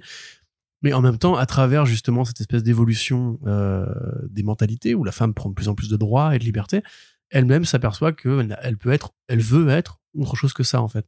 Un truc qu'on voit dans Cruel, dans un été cruel aussi justement par rapport à à l'autre femme fatale un peu importante de la bio de Brubaker, et même par rapport à Velvet, où il y a ce côté, euh, on va prendre un cliché justement de l'écriture de de de, de polar, oui, d'espionnage, c'est ça, Ouais. qu'est la Moni Penny, donc la- l'assistante Oui. euh, un peu amoureuse du grand espion viril qui aime les martinis à la cuillère, machin, pour en faire justement en fait la vraie héroïne de l'histoire. Mm. Mais c'est là justement que Brubaker commence vraiment à se se wokiser, je sais pas si le terme est très bon, mais il a vraiment un propos qui est très revendicatif dans des histoires qui encore, encore une fois pardon comme on l'a dit sont toujours très cadenassées dans des genres Mhm. il aime bien euh, pousser l'idée que il y a des thèmes sociaux que tu peux évoquer avec le polar, il y a des thèmes euh, importants de, de- par rapport aux minorités et tout. Alors il en- il n'en est pas encore à avoir une grande BD avec un héros noir et tout, mais je pense qu'on va finir par y arriver. Il évoque souvent le racisme, les fermetures d'esprit de ces, de ces, ces périodes-là. Et justement, oui, Fatal, on peut vraiment le voir comme une émancipation qui va très loin parce que la fin des, enfin, les derniers volumes remontent même au Moyen Âge en fait, à une Oui. époque où juste une femme qui euh, avait les cheveux courts, c'était une sorcière, il fallait l'envoyer dans, dans la flotte et tout, tu vois. Donc euh, c'est effectivement très bien vu de ce point de vue-là. Voilà, point, c'est la fin de ma phrase. Très bien vu de ce point de vue-là. tu voulais dire quelque chose Arnaud? Absolument Non, mais il pas, nous voulais écoute, hein, Non, mais par contre, t'as là, évoqué. Velvet, qui est du coup le, le titre qui publie en parallèle de Fatal, puisque pour le coup, c'est pas dessiné par euh, Ouais. par Sean Phillips, C'est dessiné ouais. par Steve Epting, qui est son compagnon Epting. de euh, le bon Steve, qui était son compagnon de route sur euh, Captain America. Et Velvet, ça vient d'une euh, d'une période où il a euh, regardé beaucoup de, de films d'espionnage de, de l'époque de l'époque. Et, euh, et du coup, ils avaient envie de faire un, un gros récit d'espionnage, un petit peu ce qu'ils avaient commencé à faire avec Captain America, mais où il y avait un- une, Ouais. une dimension forcément plus politique, parce que ton personnage s'appelle quand même Captain America, quoi. Euh, et qu'il s'agissait de le dépoussiérer.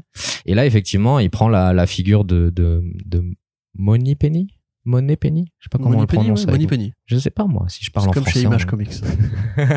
Image. Euh, et il en fait euh, plus qu'une femme fatale en fait. Il en fait un un, un espion euh, imbattable en fait, Ouais, qui a, un temps d'avance sur tout le monde et qui Exactement. euh, et pourtant qui en fait se retrouve à devoir un peu gérer les conséquences de son passé qui est un thème qui va devenir euh, qui était déjà un peu présent dans, dans les précédentes BD mais qui euh, euh, passé Velvet et la prochaine BD dont on va parler c'est c'est central de, de toutes ces œuvres quoi le, le passé qui rattrape ces personnages et et qui nous hante indéfiniment et euh, Velvet c'est peut-être le truc le plus euh, blockbuster en fait qui fait en indé Ouais, je ouais, pense ouais. Bah, c'est même le plus proche des des tropes du cinéma avec scènes d'action, évasion, course-poursuite, euh, tiraillage et compagnie. Parce que par rapport à Fatal, Fatal, comme on l'a dit, c'est très polar, encore une fois. C'est un truc qu'on peut dire de beaucoup de BD de Brubaker. Ça reste très calme. hein. C'est vraiment, il y a quelques bastons, Oui. quelques scènes qui font très cinéma de série B, quelques, voilà. Ça reste quand même des gens dans des villes qui tchatchent et qui pensent, qui pensent beaucoup, hein. Ils aiment bien beaucoup, beaucoup s'écouter penser. Velvet, il y a de la narration, effectivement. Euh, mais il y a aussi voilà beaucoup de bagarres, des gadgets même. Euh, il rend vraiment hommage à, à ce genre-là. Et donc c'est Velvet Templeton effectivement qui après quelques années de terrain où elle a fait beaucoup beaucoup de missions est devenue euh, bah, une meuf de bureau. Voilà, elle, elle s'est mise derrière derrière un bureau, elle est devenue un peu l'assistante du patron. Et comme dans beaucoup d'histoires d'espionnage, on va évidemment lui mettre un meurtre sur le dos qu'elle n'a pas commis. Elle va devoir blanchir son nom et à mesure qu'elle remonte les échelons, s'apercevoir qu'en fait ça remonte très très haut. Euh, donc là, effectivement, il fallait qu'on parle du côté politique de cette œuvre-là, mais c'est compliqué sans divulgacher la fin, puisque la fin, évidemment, euh, nous dit qui est vraiment le commanditaire et à quoi on fait référence. Remarque, c'est pas forcément un spoiler de dire que ça se passe à la période du Watergate, puisque justement, c'est aussi un des grands thèmes de l'espionnage américain, l'espionnage réaliste. Pour ceux qui ne voient pas, donc c'était à l'époque des élections présidentielles où le président Richard Nixon a fait espionner son adversaire politique dans l'hôtel du Watergate euh, et s'est fait cramer. Voilà, matez le film très bon d'ailleurs, Les Hommes du Président, avec Robert Redford, Oui. le héros de Reckless. Vous pouvez aussi regarder euh, The Post. Exact, ouais, exactement. Incroyable. Très bon Spielberg avec Mhm. Tom Hanks et Meryl Streep. Exact. Ouais. Euh, donc là, on est plus sur un truc effectivement qui, si vous avez vu la série animée Archer, euh, vous voyez l'esthétique. C'est vraiment cette, cette espèce d'espionnage rétro avec euh, des cols en V, des cols en V, pardon, des cols roulés, des cols en V, des espions en col en V, des cols roulés, euh, des costards, des, to- des tuxedos, des, flingues un peu courts, un peu à la bande justement, qui sont pas Oui. des gros pistoleros et tout. On a des trucs par rapport aux Russes, on a des, des contrebandiers, beaucoup de voyages, des paysages paradisiaques, une héroïne qui est extrêmement bien dessinée. Mm. C'est probablement d'ailleurs l'une des icônes pour moi les plus sexy de la carrière de Brubaker, parce que justement ce qu'en fait Epting, qui n'a pas du tout le coup de crayon de, de Sean Phillips, Non. qui a un, Sean Phillips qui est beaucoup plus dépouillé en fait, qui aime bien les, les gueules, euh, qui aime bien les, les yeux brillants, etc. Et plus qui va peut-être plus travailler des ambiances aussi des fois. Voilà, alors que Epting, lui, c'est un peintre, en fait. Ouais. C'est ce qu'il fait, justement, est volontairement esthétique, volontairement beau, personnage ultra expressif, et encore une fois, comme Fatal, qui était une digestion de l'image de la femme dans le temps par le prisme de l'horreur, par le prisme de Lovecraft. Là, on est sur un moment figé et sur un genre qui est effectivement très masculin. C'est-à-dire que nous, on connaît beaucoup plus de James Bond, mais il y a des tonnes de clones de Bond, même OSS 117, hein, qui était avant d'être un héros comique, un héros de roman français euh, qui existait et qui était très premier degré. Hein. On a des tonnes justement de variations du héros tout puissant qui passe d'une scène d'action en scène d'action en esquivant les balles. Voilà, c'est pas pour rien que ça a été parodié dix mille fois en fait. Mais l'équivalent féminin n'existe pas. Et donc Brubaker se dit je vais combler un vide parce que Mhm. à l'époque où ces fictions-là ont été écrites, les 70s, les 60s et les 50s, on ne pensait pas que la femme pouvait être capable simplement de euh, sortir un flingue de son sac à main pour euh, dérouiller le méchant. Donc il va combler ce manque-là et il le fait de très belle manière. C'est très premier degré comme histoire pour le coup. On est beaucoup moins dans le personnel encore une fois. C'est une lettre d'amour en fait à l'idée que bah, les femmes sont tout, tout- tout aussi- tout aussi valables que les hommes. Et en même temps, c'est euh, bah, encore une fois, il, il affronte des thèmes politiques. La fameuse transition des années 60 aux années 70. Oui, qu'il y a quelque chose qui le fascine. Ah bah voilà, littéralement. Ce sera aussi un des thèmes de Reckless plus tard, mais il y a toujours ce côté comment l'Amérique se cimente, se disloque et se refaçonne selon de nouveaux objectifs. Alors que ça passe par la musique, par le l'actualité politique, les guerres, etc. Il y a toujours des grandes décennies chez Brubaker. Euh, ce qui est rigolo parce que lui-même, si tu veux, on- quand, quand on regarde un petit peu la liste, il écrit très peu d'histoires qui sont au présent. Il y en a quasiment pas, à part justement chez Marvel. Euh, tout ce qu'il a créé en indé se passe toujours dans le passé parce qu'il a toujours ce regard très holistique. Et quand tu vois ses interviews, c'est exactement ça. Il te parle du premier album de Dépêche Mode qui, pour lui, incarne les années 80.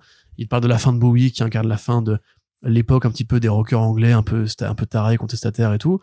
Enfin, la fin de Bowie, la fin de la période un peu berlinoise de Bowie, on va dire, qui est la vraie fin de Bowie pour ceux qui savent. Mais euh, voilà. Et il te parle justement des transitions politiques, de ce qui se passait à la télé à ce moment-là. En fait, il a vraiment une lecture Socioculturel. Non, voilà, encyclopédique de la, de la pop culture, justement. C'est pour lui, la fiction raconte un truc sur l'histoire. Et donc, quand lui s'y met, il a l'occasion de poser un regard critique sur l'histoire. Et justement, en parlant du Watergate, il peut parler de plein de trucs, y compris de l'establishment blanc, parce que Richard Nixon, donc, qui est quand même le président qui a provoqué ça, c'était un raciste euh, ouvertement déclaré. Un mec très intelligent, quand même, qui s'enregistrait à chaque euh, conversation téléphonique et à chaque meeting présidentiel. Donc il y a des grandes archives de Richard Nixon où on voit qu'il parle des, du, du complot des Youpins, comme il disait, tu vois. Il te parle des Noirs euh, avec les mots que je peux, peux pas employer malheureusement. C'était vraiment un mec très taré. Beaucoup de gens pensent que Trump est un petit peu la, la version finie du brouillon Richard Nixon. Euh, et justement, ça, il peut en parler. La version finie à la piste. Pardon. T'imagines comme le modèle, tu vois. Donc, tout ça, il peut en parler avec justement la liberté de ce mec qui écrit a posteriori sur une histoire qu'il a connue, digérée et comprise. Et le fait de prendre une héroïne pour graviter dans, dans ce monde d'hommes, en fait, c'est très important symboliquement parce que tout ça, il le fait encore une fois avant le mouvement MeToo, avant l'affaire Weinstein, et il te montre bien en fait que ces, ces femmes qu'on a reléguées au second plan dans la culture des, des blockbusters, comme tu l'as dit, euh, sont tout, tout aussi valables et qu'en fait elles ont quelque chose que n'ont pas les héros masculins, c'est qu'elles sont entre guillemets propres de ce monde d'hommes dégueulasses, quoi, quelque part. Et comme Fatal, justement, ça, ça participe d'un vrai discours. Oui. Voilà, merci. Merci pour ce oui, euh, Vigor. c'est- Euh, non, mais ouais, avec moi. Sur Velvet, j'avais pas, j'avais pas d'autres trucs à rajouter. euh, euh, Bah, sinon, que c'est l'un des rares boulots qu'a fait Steve Epting euh, avec et que depuis, ils bossent plus vraiment ensemble. non, Je trouve ça un peu dommage, quand même. bah ouais. J'aime bien ce que fait Pourquoi Epting. euh. Appelons-le. Comment ça va Allez, dis-nous pourquoi. Allô, Non, parce que Steve Epting, il bosse maintenant avec euh, Straczynski. Il a fait un truc ouais. chez Awa qui pas l'air. Ouais, il a fait aussi Batwoman. euh. Oui, c'était pas son meilleur boulot. Hein. Oui, non, c'était oui, c'était il y a un moment, je crois. C'était 2018 par là. Ouais, peut-être. 2016, Arnaud. Mais si tu savais, un micro, tu pourrais parler aussi. C'est vrai, je pourrais, Voilà. je pourrais. Mais continuez, continuez. L'important, c'est pas de savoir ce que, c'est de savoir ce que. On va continuer avec. continue. euh, Alors, je pense qu'on pourra peut-être faire un crochet justement Ah, par. tu veux euh, crocheter? Bah, en fait, on a été un peu vite en passant justement directement à Fatal. On a oublié qu'en 2010, donc il y a le père de Brubaker qui meurt. Et que à ce moment-là, il fait Criminal, euh, le, le dernier des innocents. Et donc, ça, c'est une histoire qui n'est pas connectée directement à la saga des Lawless ou des Patterson, qui est une histoire Bien qui, vu. en fait, évolue dans un contexte euh, très isolé, qui est un peu son match point à lui, où son, le crime était presque parfait. Ça parle d'un ancien roi du lycée, on va dire, qui euh, grandit et un petit peu comme Archie, justement, euh, aurait épousé sa Véronica à lui, donc la, la, la gosse de riche. Il fait un mariage d'argent, il fait un mariage d'intérêt. On se demande s'il n'y a pas une bêtise qui traîne par là. Euh, il s'aperçoit qu'il n'est pas heureux et que bah, quelque part ça, ça l'emmerde. donc il va aller tuer sa femme. Voilà, c'est euh, Sympa. c'est le match point, encore une fois. hein, c'est le côté, euh, le, le prolo qui épouse une femme riche et qui s'aperçoit qu'en fait ce sera toujours un esclave aux, aux yeux de sa femme, décide de la tuer. Cette BD-là, justement, elle est intéressante parce que c'est là qu'il met son amour de Archie Comics. C'est-à-dire qu'en fait, il t'explique bien qu'effectivement, le héros, c'est Archie, que Archie a épousé Véronica, et que en fait, euh, bah, il n'a pas forcément vécu une vie très heureuse ensuite. Donc, tu as des flashbacks dans cette BD qui sont dessinés comme les histoires de Archie Comics, où justement, Sean Phillips retrouve son coup de crayon à l'ancienne, son trait ligne claire, avec un style vraiment très léger. Et c'est important d'en parler parce que justement, ça qualifie euh, un petit peu comme justement Tarantino, qui rend beaucoup d'hommage à la mise en scène même de ces séries B qu'il adorait quand il était gamin. Brubaker, il fait de la BD dans la BD. C'est un truc qui va beaucoup le définir, c'est c'est un fan de bande dessinée, vraiment c'est un amoureux de la bande dessinée, il aime bien justement casser un peu la structure, et dans euh, The Last of the Innocents, donc une référence aussi à La séduction des innocents de Frédéric Vertam, le fameux bouquin en 54 qui a mené aux audiences du congrès où tout le monde disait oh là là, lire des BD pour les gamins, ça va les rendre fous et drogués et tout. Donc lui voilà, c'est forcément ironique parce qu'il était fan de BD et drogué à l'époque. Donc il revient un peu aussi par rapport à sa jeunesse où justement le jughead cette histoire-là, c'est pas un mec qui aime les burgers, c'est un mec qui aime les spliffs. Et tu vois justement des passages de BD très ironiques où en fait t'as un Jughead-like qui est dessiné comme Jughead, comme dans les vieilles BD de Archie, mais qui fume des puffs. Et qui après, bah, erre dans la ville, on t'explique que son, père est alcoolique et tout. Donc, il y a vraiment un truc assez noir, un humour noir. hein. C'est une Ouais. comédie noire pour le coup, cette BD-là. Et Par rapport à des plans de réalité qui sont dessinés comme ce que fait Sean Phillips d- d'habitude. Et c'est vraiment une critique un peu amusée, justement, de Archie Comics. Ou alors un hommage un peu amusé par rapport à son amour de la BD et comment lui, grandissant avec Archie et devenant un junkie plus tard, il arrive finalement à ce point où il a un tel recul sur lui-même qu'il te fait une BD qui parle de Archie et de ses années de drogué aussi, quoi. Et c'est un truc qui est, pour le coup, l'un des volumes les plus cruels hein, de, de, la saga criminelle parce que on ne connaît pas ce garçon. Quand on commence à, le connaître et à l'appréhender, on sait pour ça qu'en fait, c'est un affreux enfoiré qui va tuer sa femme, euh, qui la trompe, euh, qui veut récupérer l'héritage, euh, et qui, à, côté de ça, bah, son Jughead qui est donc resté à la ville, sa petite ville quand il a grandi, donc la petite ville qui fait un petit peu justement Riverdale, s'inspire vraiment de la ville où Brubaker, enfin d'une des villes où Brubaker a grandi. et qui lui évoque pareil ce côté un peu E.T., ce côté un peu Stranger Things, cette belle ville des années 80, un peu idyllique où tout va bien, il fait toujours beau, etc. Et à côté de ça, il t'en fait vraiment un truc euh, très macabre, quoi. C'est pour ceux qui voient, enfin, qui pensent que Riverdale c'est une lecture macabre de l'univers Archie. Là, on est vraiment sur une agglomération de thèmes à la Hitchcock, euh, et qui est effectivement assez cradingue. Et justement, ça reviendra plus tard, en fait, parce qu'on voit dans Criminal, par exemple, le personnage de Tig Lawless lit des BD. Mhm. On voit que dans Pulp, le héros est un auteur, pas de BD, mais de fiction Pulp. Comme on l'a dit, a Lovecraft dans euh, Fatal, et au niveau thématique et au niveau présentiel. Et dans Bad Weekend, bah, on a un peu le sanctificum de ce truc-là, c'est-à-dire que l'idée, grosso modo, que Brubaker fait comme Scorsese quand il cite des grands films de Truffaut ou autres, ou l'attaque du train d'or, ou je sais pas quoi, ou Tarantino quand il fait cette espèce de remix de scènes cultes des séries B asiatiques, etc. Brubaker, c'est un fan de BD et il fait ça à l'échelle de la BD. Il prend ses référents et sa passion personnelle justement pour les comics et il l'infuse dans ses polars à un niveau qui est presque parfois un peu invisible, mais il aime beaucoup ce genre de références un peu débiles. Et cette BD là, précisément pour moi, elle est vachement importante parce que lui, il a dit qu'il l'avait juste fait pour se rappeler de l'époque où son père était encore en vie et qu'il était un gamin. Et ça, c'est son, son deuil en fait. Exactement. de- du père quoi. Ouais, quand, quand il était gamin, qu'il lisait Archie, et donc il y revient, et il pose un regard d'adulte un peu décalé sur toute cette période-là. Et à partir de là, justement, euh, parce que là, on a évoqué Val- euh, Velvet et Fatal, qui sont donc des BD avec des, héros- des héroïnes féminines, Mhm. où la place du père a peu, justement, d'emprise. Mais quand ça va revenir, justement, on voit que tout ce qu'il a écrit à partir de là, c'est toujours par rapport à ce souvenir un peu lointain de l'image de son daron. Je te laisse reprendre, Biggie. Euh, je peux reprendre pour évoquer les chapitres qui sont sortis un petit peu après. Il y a eu quelques spéciaux euh, Ouais. qui prolongent un peu ça, il me semble, avec, euh, je sais plus si c'est Lawless, Euh, Il y a Euh, Lawless. le père et fils. Alors, Lawless, c'est le, il- c'est le 2, je crois. Celui avec euh, Tracy. Oh, Ouais, ouais, ouais. Non, non, je te parle des spéciaux. euh, tu sais, les quelques tomes qui sont sortis après The Last of the Innocents, Ouais. où euh, je ne me rappelle plus quel personnage, mais je me rappelle de la dynamique entre euh, le père criminel et le fils qui justement lit des comics et Oui, c'est Wrong Time, Wrong Place. Ouais. Ouais. exactement et qui euh, et là pour le coup aussi il va explorer euh, autre chose que Archie il va explorer euh, le kung-fu des années euh, Exactement. 50 60 euh, Donc 60, celui-là qui, est- qui a un road trip où en fait Tracy Lawless qui est le grand frère en fait de Ricky. Mm. En fait, Tig Lawless qui a eu deux enfants, Tracy qui va aller dans l'armée pour échapper à la prison et l'autre qui va finir par devenir une petite frappe. Voilà, en évoquant un peu de la jeunesse de Brubaker, on a effectivement ce volume en mode en mode road trip où en fait le grand frère bah, accompagne le père Mhm. et juste lit des BD, et explore une petite ville un peu paumée, se fait une amie, etc.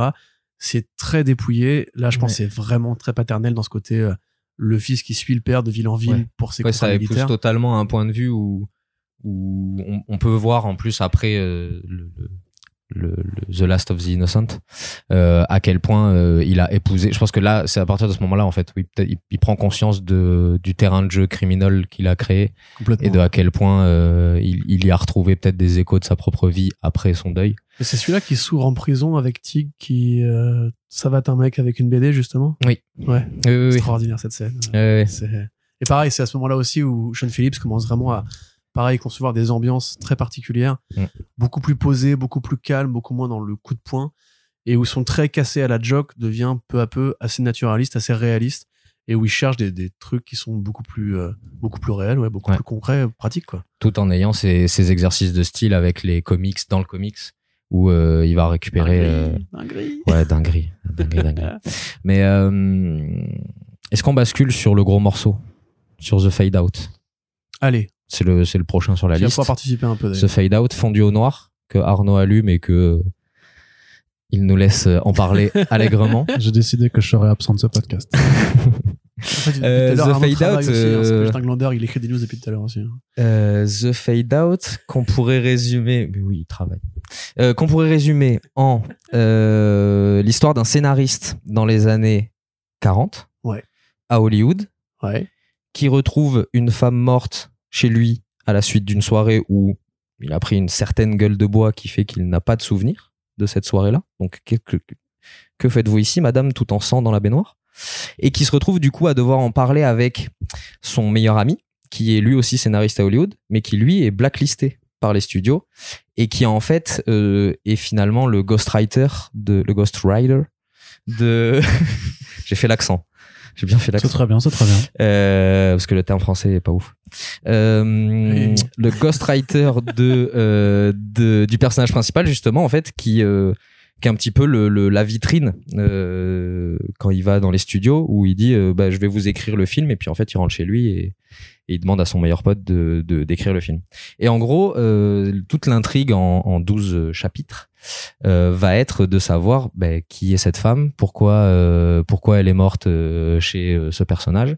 Et en fait, ça va être une une enquête noire. En fait, ça va être un, un récit noir dans le Hollywood qui a vu l'âge d'or des films noirs. Exactement. Euh, Et qui est du coup bah, très influencé. et qui, si vous avez écouté le début de ce podcast, si vous êtes là, normalement vous l'avez écouté. Euh, ben c'est évidemment, euh, le- en fait c'est inspiré en très grande partie de la vie de son oncle.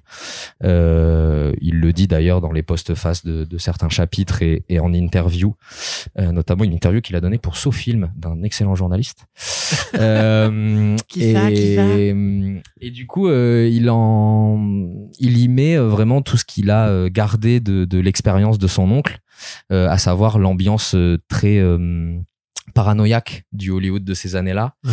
Euh, et surtout euh, un élément moi, mais qui m'avait marqué euh, dans la manière dont il le formule, parce que lui voit le Hollywood de ces années-là comme la dernière ruée vers l'or des États-Unis, et quand on voit un peu l'état d'Hollywood aujourd'hui, on se dit que ça l'est encore un peu.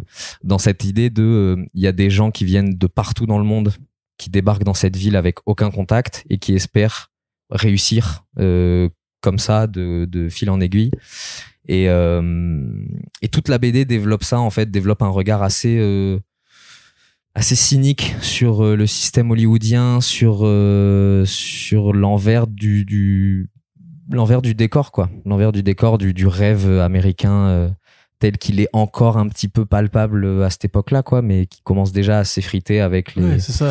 Les soupçons de on- on communisme, portes, le- Voilà, on est aux portes de- du macartisme, du fameux comité des affaires anti-américaines, qui était un comité qui a imposé une chape de plomb très très sévère en fait sur ce que pouvaient, et ne pouvaient pas dire euh, les œuvres de fiction à ce moment-là. Où on sait qu'il n'y avait pas juste par rapport au, au socialisme et à, l'idée libertaire euh, de la gauche éventuellement. On sait évidemment que le stalinisme n'était pas une idée libertaire, hein, bien sûr, mais il y avait aussi beaucoup de censure par rapport à la, à la mise en avant des personnages de couleur, des personnages gays. Euh, Mark Russell avait écrit un bouquin d'ailleurs euh, là-dessus, tu sais, euh, Snagglepuss. Mhm. Pareil, il parlait d'un d'un auteur de l'époque qui était confronté à ce comité, le fameux, et toutes les chapes de censure qu'on pouvait avoir à ce moment-là.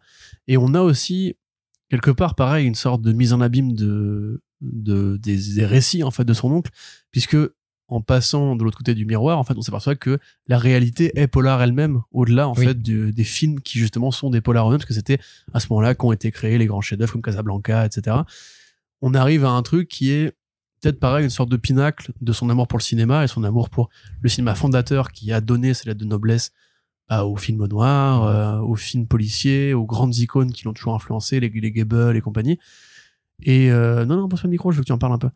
Et au-delà de ça, justement, même plastiquement, et c'est là justement que tu pourras nous donner ton avis, c'est que même si tu connais pas l'histoire de son oncle ou même l'histoire réelle des États-Unis cette période-là, ça reste une super BD. Oui. Merci. L'intervention d'Arnaud. Tu peux en parler un peu?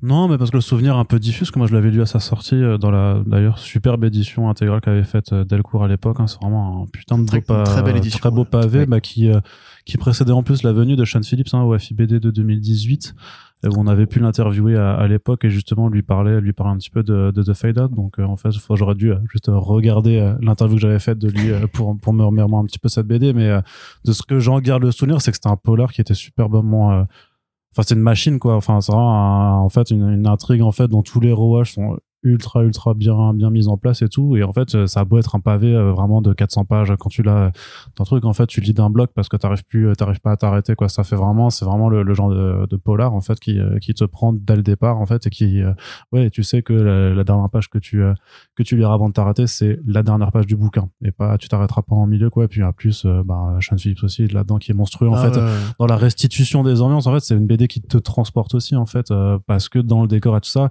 tu t'y crois en fait. T'as vraiment l'impression de regarder des films d'époque ça et ça limite ça ça te passionne même pour un registre de cinéma que tu connais pas forcément en fait que tu regardes plus et tu te dis putain mais en fait j'ai envie de voir les films qui étaient tournés à cette époque j'ai envie de retourner à euh, ouais, à, à- dans cette ambiance en fait et à regarder euh, ce qui se faisait euh, à ce moment-là et quand effectivement tu avais cette forme de paranoïa euh, complètement hallucinée sur sur le communisme euh, qui qui paraît dingue en fait, qui qui ça paraît assez dingue de voir qu'il y avait vraiment cette forme de de chasse aux sorcières euh, postmoderne euh, qui avait eu lieu dans la société américaine. Parce que en fait, c'est ça qui, pardon, excuse-moi. Non, non, vas-y, vas-y. C'est ça en fait elle qui lance le, le tout le, le, le concept de l'intrigue parce qu'au final il trouve cette femme morte dans sa baignoire il peut très bien appeler la police et dire bah j'ai une femme morte dans ma baignoire c'est pas moi faites votre travail en fait il peut pas parce que il héberge quelqu'un qui est recherché par les, les services de renseignement pour justement soupçon de communisme Euh, et du coup en fait c'est ça il se retrouve à devoir lui-même faire sa propre enquête faire face aussi à ses propres démons en tant que scénariste parce que lui justement il arrive plus à écrire euh, dans cette période un peu de parano pour des, des traumas personnels dont j'ai plus trop le souvenir, mais il me semble que le personnage est traumatisé comme beaucoup de, de personnages d'Ed Brubaker. Et il y a la dimension aussi que, qui était déjà un peu présente dans Criminal, qui est un petit peu le plusieurs angles sur euh, une même intrigue, mais qui là arrive à, pour moi, son paroxysme parce que c'est beaucoup moins cadenassé entre un chapitre, c'est tel point de vue, deuxième chapitre, c'est tel point de vue. Là, ça se mélange. Euh, on peut le voir d'ailleurs dans l'édition de Delcourt, euh, la page de garde, c'est un trombinoscope de tous les personnages. Il y en a une trentaine qui s'entrecoupent, qui se confondent. Ouais, et- Ils sont même présentés avec euh, des noms d'acteurs, entre guillemets, comme si justement c'était un film qui parlait d'un film qui parlait d'un film. Euh. T'as même un côté un peu. Je, a- me, je me demande si cette BD aurait eu la même gueule après l'affaire Weinstein, tu vois. Parce qu'il y a aussi un, un propos par rapport au traitement de la femme, justement, tu vois, la femme victime, la, la meuf et de la, et de la l'accompagne toute aussi. puissance de, de- des producteurs, Voilà. d'un système très pyramidal finalement où, où, Bah, où où les fixeurs aussi sont, Puis, puis aussi, sont où- très où Le importants. scénariste a finalement peu de pouvoir sur le, Oui. le projet, tu vois, ce qui probablement lui évoque des Oui, choses oui, qui est parfaitement dépossédé, même le, du point de vue des actrices aussi, puisque c'est sans révéler, parce qu'il me semble que c'est dès le premier chapitre où on comprend que le, le- la femme dans la baignoire qui est décédée est une actrice du film qu'ils étaient en train de tourner, et on voit la manière dont c'est géré avec euh, des, des, des conseillers en communication qui Ah, viennent mettre euh, une nouvelle actrice en avant et qui disent bon ben on va on va dire ça euh, tu sors avec tel acteur comme ça on va faire de la presse et on va, on va remettre ça en avant plutôt que l'ancienne actrice est décédée tout ça. Euh, non non c'est c'est une BD très riche passionnante si vous aimez Hollywood passionnante si vous en avez rien à faire d'Hollywood aussi euh, En non gros, c'est c'est en gros, c'est passionnant, quoi. Ouais, et je le conseillerais presque en en première BD en fait. Si vous si vous connaissez pas du tout Criminal, ouais, si vous connaissez pas du tout pardon, Ed Brubaker. Surtout que reprendre Criminal au début, c'est assumer le trait qui est un peu vieilli de On en avait discuté de ça. Voilà, effectivement. Effectivement, au début, Philippe, c'était quand même, voilà, il faut vraiment être fan de Jock, on va dire. Alors que là, il est vraiment dans ce côté naturaliste. C'est des gueules réelles, c'est des structures réelles. Et comme là, Arnaud l'a dit, ça restitue vraiment très bien les décors, l'ambiance. On est vraiment, c'est une plongée, en fait, dans une, un peu, il y a beaucoup de films qui, qui font un peu ça. C'est comme Monk de Fincher aussi, ou avec César des Cohen. Cette période qui est fascinante parce que c'est une période, en fait, qui, qui nous paraît tellement anachronique aujourd'hui. À- À l'époque, les studios, c'était des dictatures où vraiment il y avait des patrons, les moguls et tout les acteurs et actrices qui étaient même peu payés, comme tu l'as dit, des inconnus du jour au lendemain qui pouvaient émerger, disparaître, euh, un monde de la com qui était très rigide, il y avait la mafia qui était à côté, enfin, et c'est Oui, effectivement un environnement qui est passionnant, quoi. J'ai évoqué le personnage du fixeur, mais je suis pas sûr que ce soit. euh, Si c'est peut-être ça le fixeur, qui était en gros Ouais. un, un- Je sais même pas si ça existe encore à Hollywood aujourd'hui, mais qui était un petit peu bah, le personnage de Josh Brolin dans Ave César en fait. Oui, c'est ça. qui est un petit peu le le- l'homme de main Ouais. où euh, s'il faut aller chercher un acteur qui est bourré euh, et qui est pas sur le ça. tournage on va le chercher avec lui s'il faut euh, taire quelqu'un qui fait chanter euh, quelqu'un de l'équipe ben il va aller lui mettre une pression tout ça de manière parfaitement euh, Je vois pas que ça existe encore. illégale quoi Je- pense pas mais Maintenant, t'as des contrats d'assurance, on va dire. Ouais, c'est un peu plus c'est les chargés en assurance en fait qui font ce travail Non, mais t'avais un truc comme ça sur le tournage de Predator où euh, le mec qui jouait le natif américain, euh, ne va pas me revenir, et qui était justement considéré comme un junkie un peu taré, qui passait son temps à se taper, à se tabasser dans la gueule avec euh, des mecs dans les bars et tout. Et comme la prod voulait pas le prendre, ils ont dit ok, mais on, on lui fout un fixeur, qui était un mec de 2 Ouais. mètres 50, euh, une armoire à glace et tout. Et apparemment, selon l'anecdote, euh, le fixeur a passé par la fenêtre un jour parce que en fait, l'acteur qui jouait justement le natif américain était tellement borderline qu'il avait vraiment tabassé le gars qui était censé le contrôler en fait. Et peut-être qu'à l'époque, justement, là, c'était la fin des années 80, Mhm. ça a dû disparaître à ce moment-là, Ouais. quand Hollywood est devenu plus propre. Même si c'est vraiment, là, aujourd'hui, dans le présent, tu sais, c'est comme avec Donner Junior, où on sait que les studios voulaient pas le payer parce qu'il y a ce côté junkie. Oui. Euh, Donc, euh, ouais, je pense qu'aujourd'hui, c'est un peu plus lointain, mais effectivement, si vous avez vu avec César et vous voyez le côté Brolin qui met vraiment des claques, hein, euh, aux Oui. acteurs en mode genre, tu vas bosser maintenant, ou l'assassinat de George Reeves, euh, enfin, le suicide de George Reeves, le mec qui joue Superman, et qui apparemment aurait été lié à ce mec-là qui aurait commandité l'assassinat. Voilà, c'est c'est- c'est là qu'on voit justement, c'est un monde fascinant. Mm. C'est qu'Hollywood, il y a ce côté, en fait, comme c'était des vedettes qui vendaient du rêve et qui étaient des marchands, en fait, d'imaginaire, on les laissait faire. Et il y avait une sorte de bulle, un microcosme où tout était possible, tout Ouais. était permis. Vous avez des millions de bouquins qui parlent des légendes d'Hollywood, qui parlent de, même quelque part, la mort de justement Sharon Tate, c'est un peu ça aussi, tu vois. Cet environnement, cette bulle complètement tarée où tout le monde pouvait faire tout et n'importe quoi, se droguer, baiser des, des gosses et tout. Enfin, c'était assez euh, particulier et c'est encore un peu le cas aujourd'hui de ce côté-là. Euh, c'est pour ça que je te dis, j'aurais bien aimé voir ce qui, ce qui pourrait donner maintenant, après l'affaire Weinstein, sur ce même sujet. Tu Mm. vois, revenir parler du cinéma avec ces espèces de. Parce que lui, on sait qu'il est quand même dans le bon camp, on va dire. Enfin, de notre point de vue de, dans- de gauchiste. Le camp du bien. Fameux camp du bien, du PES. Euh, c'est cadeau. Est-ce que Ed Brubaker vote Mélenchon? C'est ça la question. Ah, bah, c'est sûr, c'est, évident. Je pense qu'il est JLM tous les jours, lui. En vrai, peut-être qu'il est peut-être un peu anarchiste aussi maintenant, mais bref, on va en reparler. Euh, c'est tout pour The Fade Out? C'est tout pour noir, The. Fade Out, fondu au noir en français, qui ferait un très très bon film. Oui. Euh, pour le coup, voilà, en plus, ouais, sur le sur les, les thématiques. Et euh, non, je revenais juste sur un, un dernier truc avant de basculer sur Kill or Be Killed. Peut-être une transition, qui sait. Que euh, le côté Hollywood euh, très euh, enfermé, euh, très petit microcosme. euh, en fait, c'est un système. C'est un système comme un autre qui, c'est avec des, des rapports sociaux, tout ça qui régit ça Une pyramide. et que euh, on le voit dans Fatal, dans Velvet, Fade Out, et petit à petit, il va encore élargir un Ouais, peu plus ce sur spectre-là ferme, de, de, de, en fait, ça a l'air d'être ce qui le fascine au, au dernier niveau. C'est-à-dire que bon, il y a effectivement la fascination du cinéma, euh, la fascination de ces personnages qui sont euh, plus complexes qu'il n'y paraît toujours, qui ont toujours cette dimension humaine où ça a beau être le pire des la pire des raclures. Tu vas quand même t'y attacher humain, sur, voilà, voilà. c'est c'est quelqu'un de, de, de palpable. Euh, mais il y a vraiment ce truc de, de, de l'individu dans le système. Comment fait-il pour s'en sortir, en changer certaines règles qui sont immorales, et puis en fait très vite arrêter de vouloir changer pour euh, ah arrêter de vouloir changer le système pour juste en survivre. Il y, a, il y a souvent cette étape en en trois actes de, de, de qu'est-ce que je fais dans ce système? Ok. Comment je le change? Ok. Bon, comment je survis à ce système? Et, et fade out pour moi met un, un gros taquet là-dedans et, euh, et oui c'est- ma seconde BD préférée de Ed Brubaker. Vous saurez la première plus tard. La, la première va vous surprendre. On fera un top à la fin. allez. Euh, du coup Kill or Be Killed ouais, parce que là aussi il y a y une vraie Est-ce que je peux y aller, moi, du coup?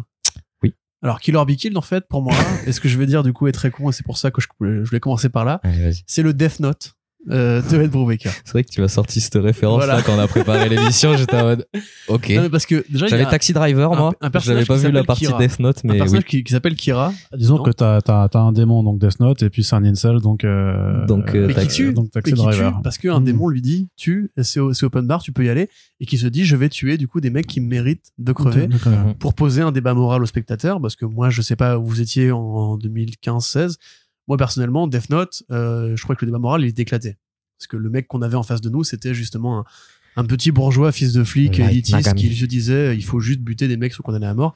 Il y avait aucun débat moral. En fait, simplement, c'est juste une façon plus rapide d'exécuter les gens.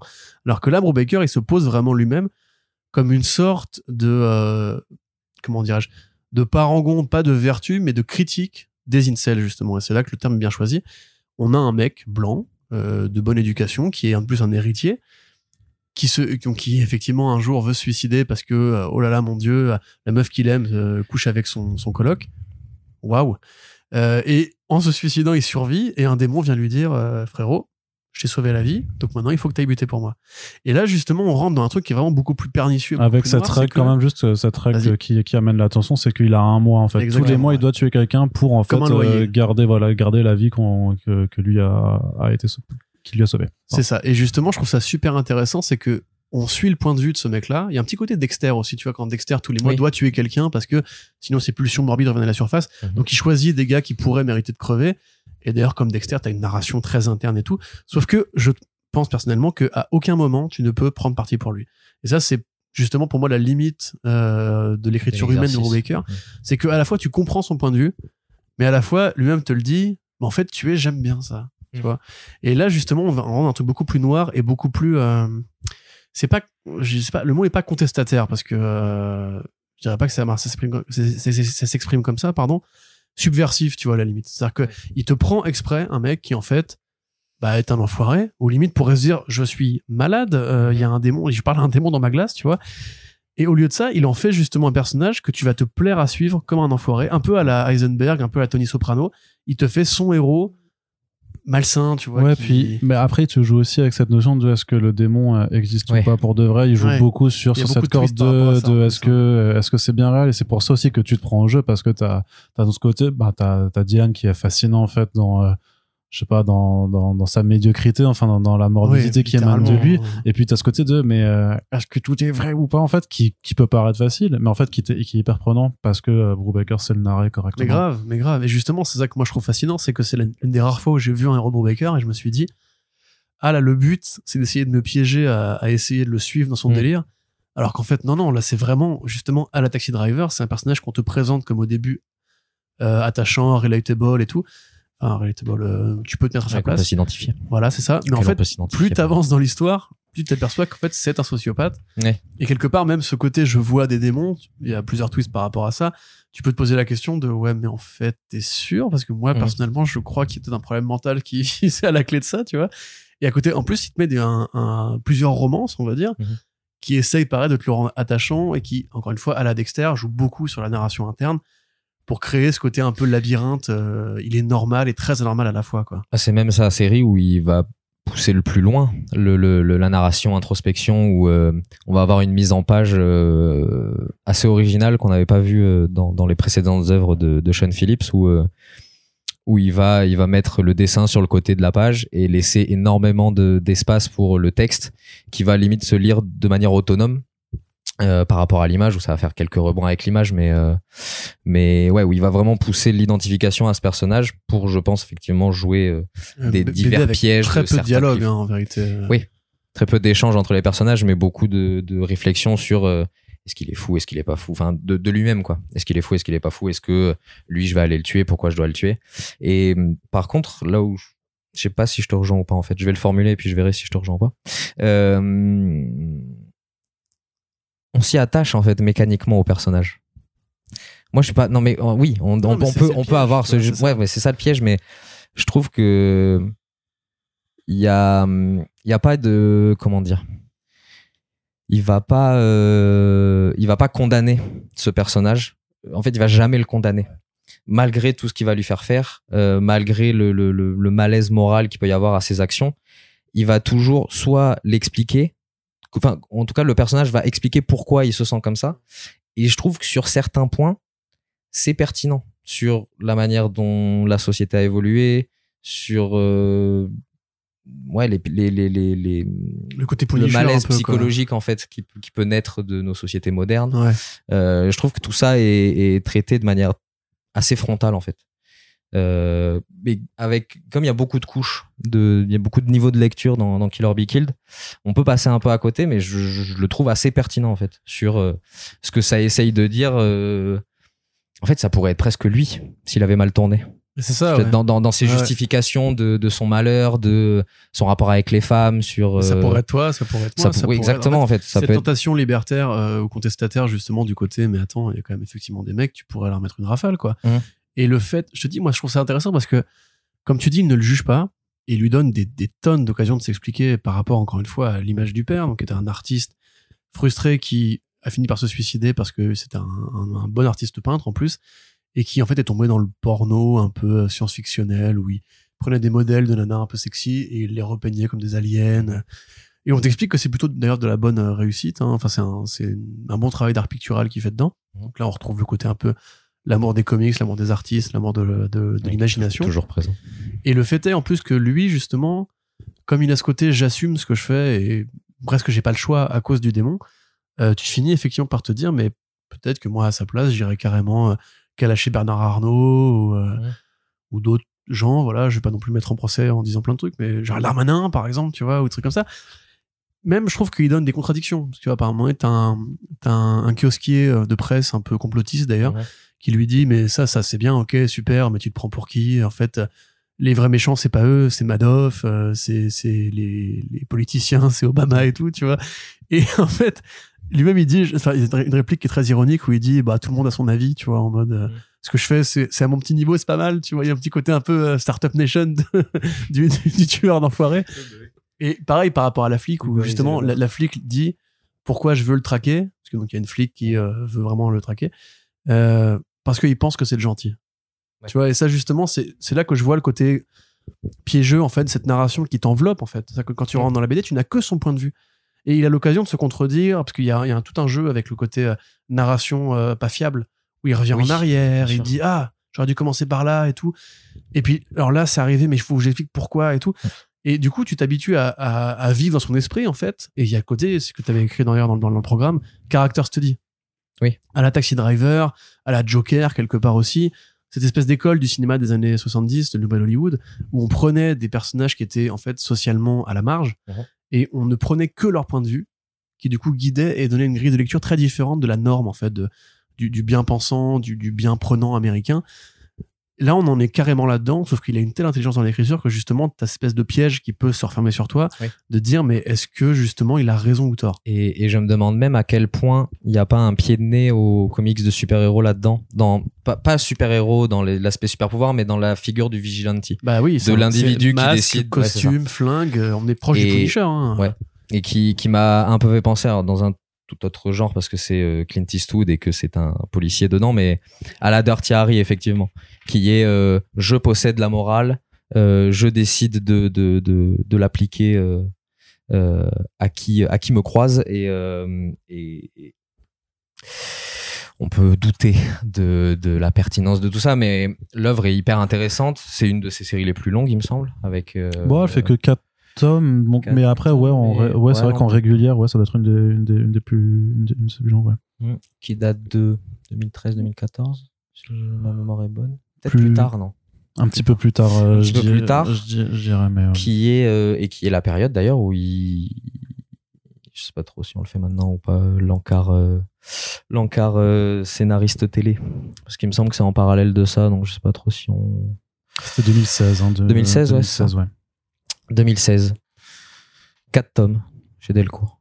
4 tomes en, en VF chez chez Delcourt, après la publication une- initiale chez, chez Image Ouais. Comics. Et donc, euh, toi, tu dis que c'est à ce moment-là aussi qu'il commence à se tourner plus vers, il me euh, semble, hein, vers la série télé. tu, euh. tu m'arrêtes si je me trompe, mais il me semble que c'est à ce moment-là où il commence à, Ouais, où il a son, son petit, euh, son petit tips pour aller euh, travailler sur euh, Westworld. Alors, faut savoir plusieurs choses. On en Ah. parlait hors micro. C'est que déjà, la série Gotham, que tu connais très bien d'ailleurs, euh, devait au départ être une adaptation de Gotham Oui, il a dit ça à moi, pas par Antoine. Oui, Oui. Non. non, je ne Parce demande que- pas de parce qu'Antoine a encore de l'honneur et une réputation à tenir, plus moi. Ouais, effectivement, Antoine n'a pas vu Gotham et il est Non. très heureux. Du coup, contrairement à nous, il est pur. Euh, entre, enfin, bref. Donc, à l'époque, ça devait être Gotham Central. Et justement, à l'époque où il travaillait sur Westworld, donc c'est effectivement à ce moment-là, il avait croisé Bruno Heller, puisque donc, euh, Gotham, c'est une série Warner Bros. Télévision, produite par la Fox. Enfin, Avec, euh, produite par la Fox. avec Bruno Heller et Danny Cannon et Bruno Heller qui a fait Rome. Exactement. Et forcément, euh, Brubaker est un grand fan de HBO, était fan de Rome, donc il voulait parler avec ça, euh, avec Bruno Heller. Et Heller lui avait dit que, en fait, c'était la, la- le studio qui avait forcé la main pour David Mazouz, pour le côté Bruce Wayne et toute l'évolution qu'on connaît de la série Gotham. De la même façon que, justement, lui considère que Gotham Central, c'est un peu, en fait, un plagiat de David Simon et que ça avait peu d'intérêt à être fait. David Simon, donc, qui est l'auteur de The Wire, qui a justement été une grande série HBO aussi, avec euh, l'époque Tony Soprano et l'époque euh, Oz aussi. Et à ce moment-là, Brubaker, effectivement, est à différents niveaux. On sait qu'il parle avec Styleski pour faire un film Killer Be Killed.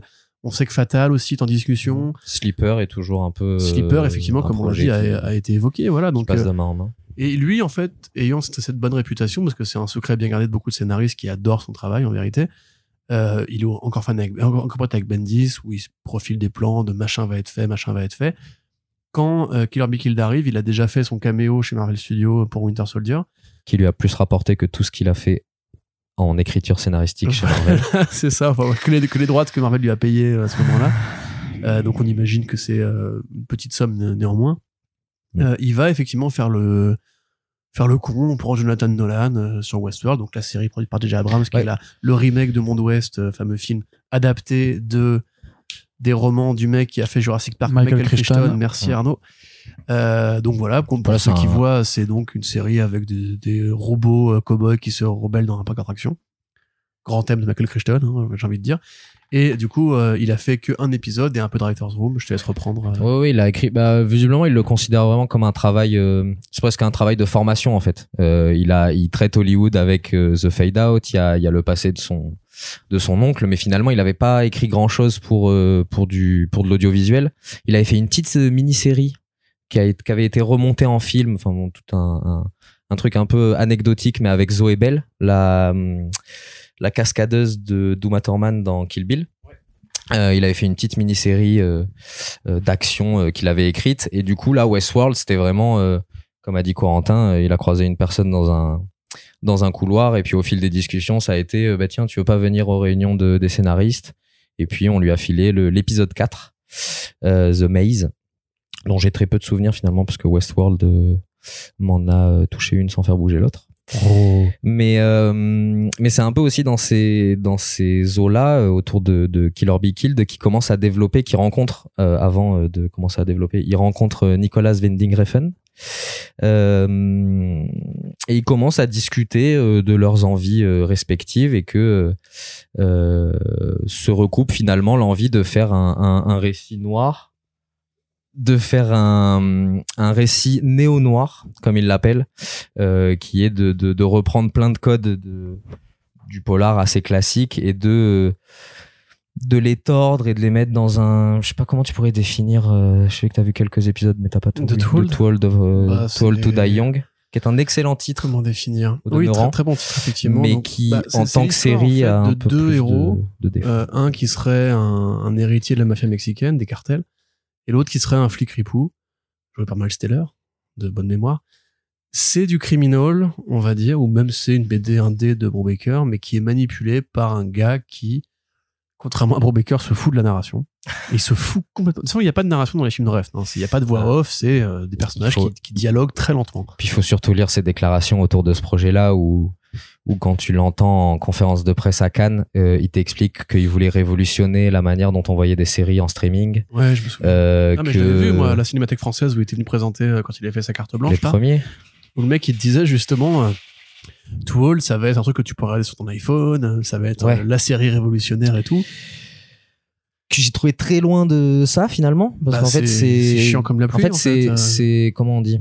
Euh, C'était quoi son film d'avant? C'était pas Néant démon Euh, Encore avant? euh, tout- euh, putain, merde. Only God forgives. Only Only God God Forgives. Une sorte de suite cassée de Drive Ouais. où il reprend le même personnage mais où il le fait perdre et tout. Enfin, c'est Et c'est euh, c'est cette ambiance-là étirée au possible, avec finalement très peu de dialogue, alors que Ed Brubaker en est assez friand, en tout cas de assez friand de texte, que ce soit en narration, en voix off, euh, en BD ou en ou même en dialogue. Et là, il y a une absence totale de voix off. Il y a des scènes qui sont interminables. Il y a des lenteurs dans les Il y a dialogues. des lenteurs. euh, on s'est amusé à la regarder incroyable. avec Océane euh, pour un épisode, je crois, celui qui se passe au Mexique justement. Vous on avez a compté com- les silences On a compté, les- voilà, on a compté les secondes entre chaque Ah, réplique. T'as vraiment des moments où t'as un personnage qui dit Hey, l'autre elle le regarde et elle fait des trucs en plus parce que c'est dirigé quand même. Elle se roule une, un bédo ou elle trace une, tape une trace et tout. Et au bout de 10 secondes, elle fait Hey. et tout est comme ça. T'as vraiment des. Après, Rêve, c'est un amoureux de la contemplation. C'est là justement qu'il est très différent de Brubaker qui sait qu'il n'a que 24 pages pour Mm. raconter une histoire et qui donc va essayer d'être dans l'efficacité du découpage, du rythme, du, du- de l'usage des répliques et tout. Refn, c'est un mec qui, depuis Drive, en fait, euh, parce que c'était pas Pusher, enfin, Pusher, c'était pas comme ça, hein, même euh, Bleeder, c'était pas du tout comme ça. Il va dans Même Bronson, c'était pas comme ça. Voilà, c'est, il va dans ce côté vraiment arty. Clipesque, publicitaire, du euh, moi je suis un auteur et je peux me permettre. Le plan d'ouverture de, de, de To All to Die Young, c'est un, un long travelling sur une bagnole avec la musique merveilleuse de Cliff Martinez, donc on est content, c'est beau, c'est bien éclairé. Et dès que les mecs commencent à parler, tu roupilles. En fait, c'est vraiment la série qu'il faut mettre en accéléré. hein. Là, il y a pas de. Je sais qu'il y a des les mecs qui aiment pas le côté 1.5. C'est pour ça que tu la mets sur ton smartphone parce que t'as l'option accélération euh, de Non, mais Netflix. tu t'endors euh, dans le métro, gros, quand tu regardes ça, je te Ouais, jure. alors surtout que l'argument de regarder ça sur son téléphone, si pour le coup c'est long et ennuyant, il y a un travail visuel sur la photo qui mérite autre chose qu'un iPhone. Je suis pas team Martin Scorsese, Non, non, c'est tout ça, mais on va pas relancer le débat. Mais pour le coup, cette série, je trouve que elle s'apprécie quand même sur un écran euh, d'assez bonne qualité. Il y a un jeu de contraste sur les lumières, sur le, le, le- même ouais toute l'ambiance euh, visuelle euh, qui va doucement, parce que comme on a dit, tout c'est très lent, donc même les délires graphiques sont très lents à se mettre en place, mais euh, il y, a, euh, y, a des- il y a des tableaux qui sont assez fous quand même, visuellement. euh, Ah ouais, mais ça aurait fait un bête de film de 2h30, alors que là, c'est une série de 8 heures, quoi. Ouais. Et, le, fait, le fait est que Brubaker, justement pour reconnecter à ça. Brubaker s'est senti vraiment dépossédé de son scénario, qui je pense, si tu le lis, à mon avis, ou si tu le mets en BD, pourrait donner un truc, oui, criminalesque. T'as, tout- t'as, t'as les flics, les années 80, t'as la, la corruption, la coke, t'as les mafieux, les cartels et tout. T'as même une dynamique familiale, parce que donc, chez Mhm. les mafieux, t'as vraiment ce côté, le vieux père, euh, qui est un patriarche qui règne sur son petit royaume de truands et tout. Les flics ripoux du Mexique, la frontière avec la Californie et tout. Mais en définitive, même des références à à Nixon d'ailleurs.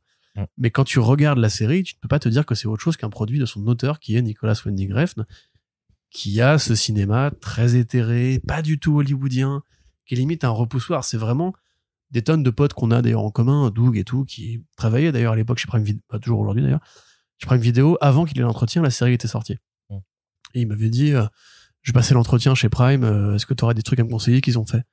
Bah, Je lui ai dit, tu peux essayer To Hold, j'avais vu que le pilote. Et donc, on en reparle quelques semaines plus tard, et il me fait, mais t'as réussi à la finir ou euh, Je fais, non, non, je suis arrêté à l'épisode 4-5, tu vois. Et il me fait, parce que c'est chiant. Je fais, oui, c'est effectivement très chiant. Je connais personne, moi, dans mes amis, qui a fini la série. Moi, je suis allé au bout par, euh, par conscience professionnelle, vu que justement, je l'interviewais sur ce thème-là pour, euh, pour le magazine euh, SoFilm. Et que du coup, je me t'ai dit, il faut quand même que j'aille le regarder jusqu'au bout. Il y a plusieurs éléments qui m'ont m'ont fait rigoler là-dessus. C'est que il est crédité à la co-création. C'est quand même assez rare parce qu'au final, il, fait, il a fait un travail de scénariste. Il n'était pas du tout présent sur le tournage. Il disait non, non, c'est pas mon rôle. Moi, je suis scénariste. J'écris, j'envoie on me renvoie ce qu'ils ont fait sur le tournage. J'écris des dialogues si jamais il y a besoin de compléter euh, des trucs, mais euh, mais je, je ne suis pas présent sur le tournage. Il est il est pas producteur finalement sur le truc. Enfin, en fait, si, il est producteur, mais il est pas producteur euh, présent sur le Actif, tournage ouais. qui exact. Ouais. Oui, exact. Pas- Il est pas producteur exécutif, il me semble. Euh, il est assez poli quand il en parle. hein. Moi, j'ai essayé de lui faire un peu dire des trucs sur. Bon, frérot, tu te rends compte quand même de ce qu'il a fait de tes écrits, parce que là, euh, il y a certaines différences. Différence d'autant plus notable que Ed Brubaker est toujours au crédit du dernier épisode, mais plus au scénario. Donc, nous n'avons pas d'informations, nous ne supputerons pas. Mais euh, je pense qu'il a dû avoir quelques, quelques petits désaccords. Après, il en parle. euh, Lui, il aime bien. Le- il, a, il a bien aimé la regarder, euh, mais effectivement, il la voit pas comme une de ses œuvres. c'est ça, voilà. Il dit que c'est Euh, vraiment le produit de Refn, ouais. mais pas le sien. C'est avant tout ça, malgré ce, ce, ce crédit euh, inhabituel pour un scénariste, mais euh, mais qui, je pense, a entériné s'il y avait encore besoin de ça, parce qu'il avait eu quelques expériences malheureuses déjà à droite à gauche, entériné le, le, le besoin de contrôle créatif. Peut-être pas absolu, parce que je pense qu'il a été euh, assez à l'aise à l'idée de laisser la, la, la main à Refn, quoi, mais C'est un gros fan de séries télé. Hein. C'est un mec, quand Mm. dans sa correspondance, il parle des séries Hulu qu'il a regardé, des séries HBO qu'il a regardé. Je pense qu'il a très bien conscience, pour avoir été membre d'une writers room, que le seul patron, c'est le showrunner. Mais là, tel quel, effectivement, moi, je pense que ça a vraiment surtout tué dans l'œuf l'idée qu'il pourrait faire ce qu'il a fait chez Image Comics à l'échelle d'Hollywood, en fait. Mm.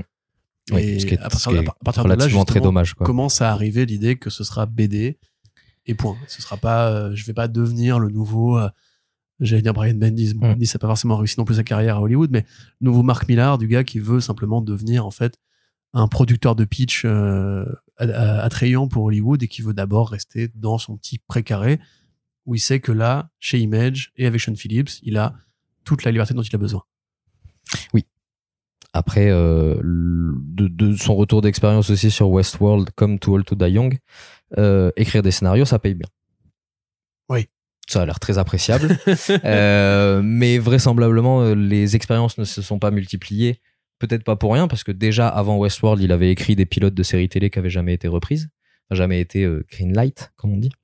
Et que et que il évoque dans ses newsletters les plus récentes des projets d'adaptation de ses propres bouquins qui sont en cours. Il y a notamment Reckless qui, qui devrait euh, se confirmer. Euh, Ça a été confirmé, ça a été annoncé ou pas? Non, pas encore. C'est juste qu'on a des un feeling. On a, on a, on a rien On- du tout. Il n'y a même pas un studio qui a dit qu'il était sent- intéressé. hein. Ouais ouais ouais. C'est lui qui a dit si je le faisais, je prendrais Sébastien Stan parce que c'est un bon gars. Mais c'est tout. Ah oui, il ça il l'a vraiment dit. Il l'a vraiment dit. Ah. Ouais, il a dit Je Sébastien je- je Stan, euh, je le verrais bien en. Ethan, ouais, effectivement. Ouais, c'est vrai. Mais euh, non, donc oui, le parenthèse Hollywood, euh, enfin parenthèse euh, TV, scénariste, Ouais. euh, on peut la refermer. On peut la refermer, sur des bonnes BD, parce qu'effectivement, On va rouvrir après Hollywood à la fin de ce podcast, mais Ouais. mais effectivement, ces expériences-là lui ont rappelé que la BD c'était pas mal, que une case comme une que une case de dialogue dans un bureau et une case d'explosion, euh, ça coûtait le même prix et que euh, ça prenait beaucoup moins longtemps à faire. Et euh, et là-dessus, Et c'est là-dessus ben, c'est là-dessus qui fait son retour à Criminal.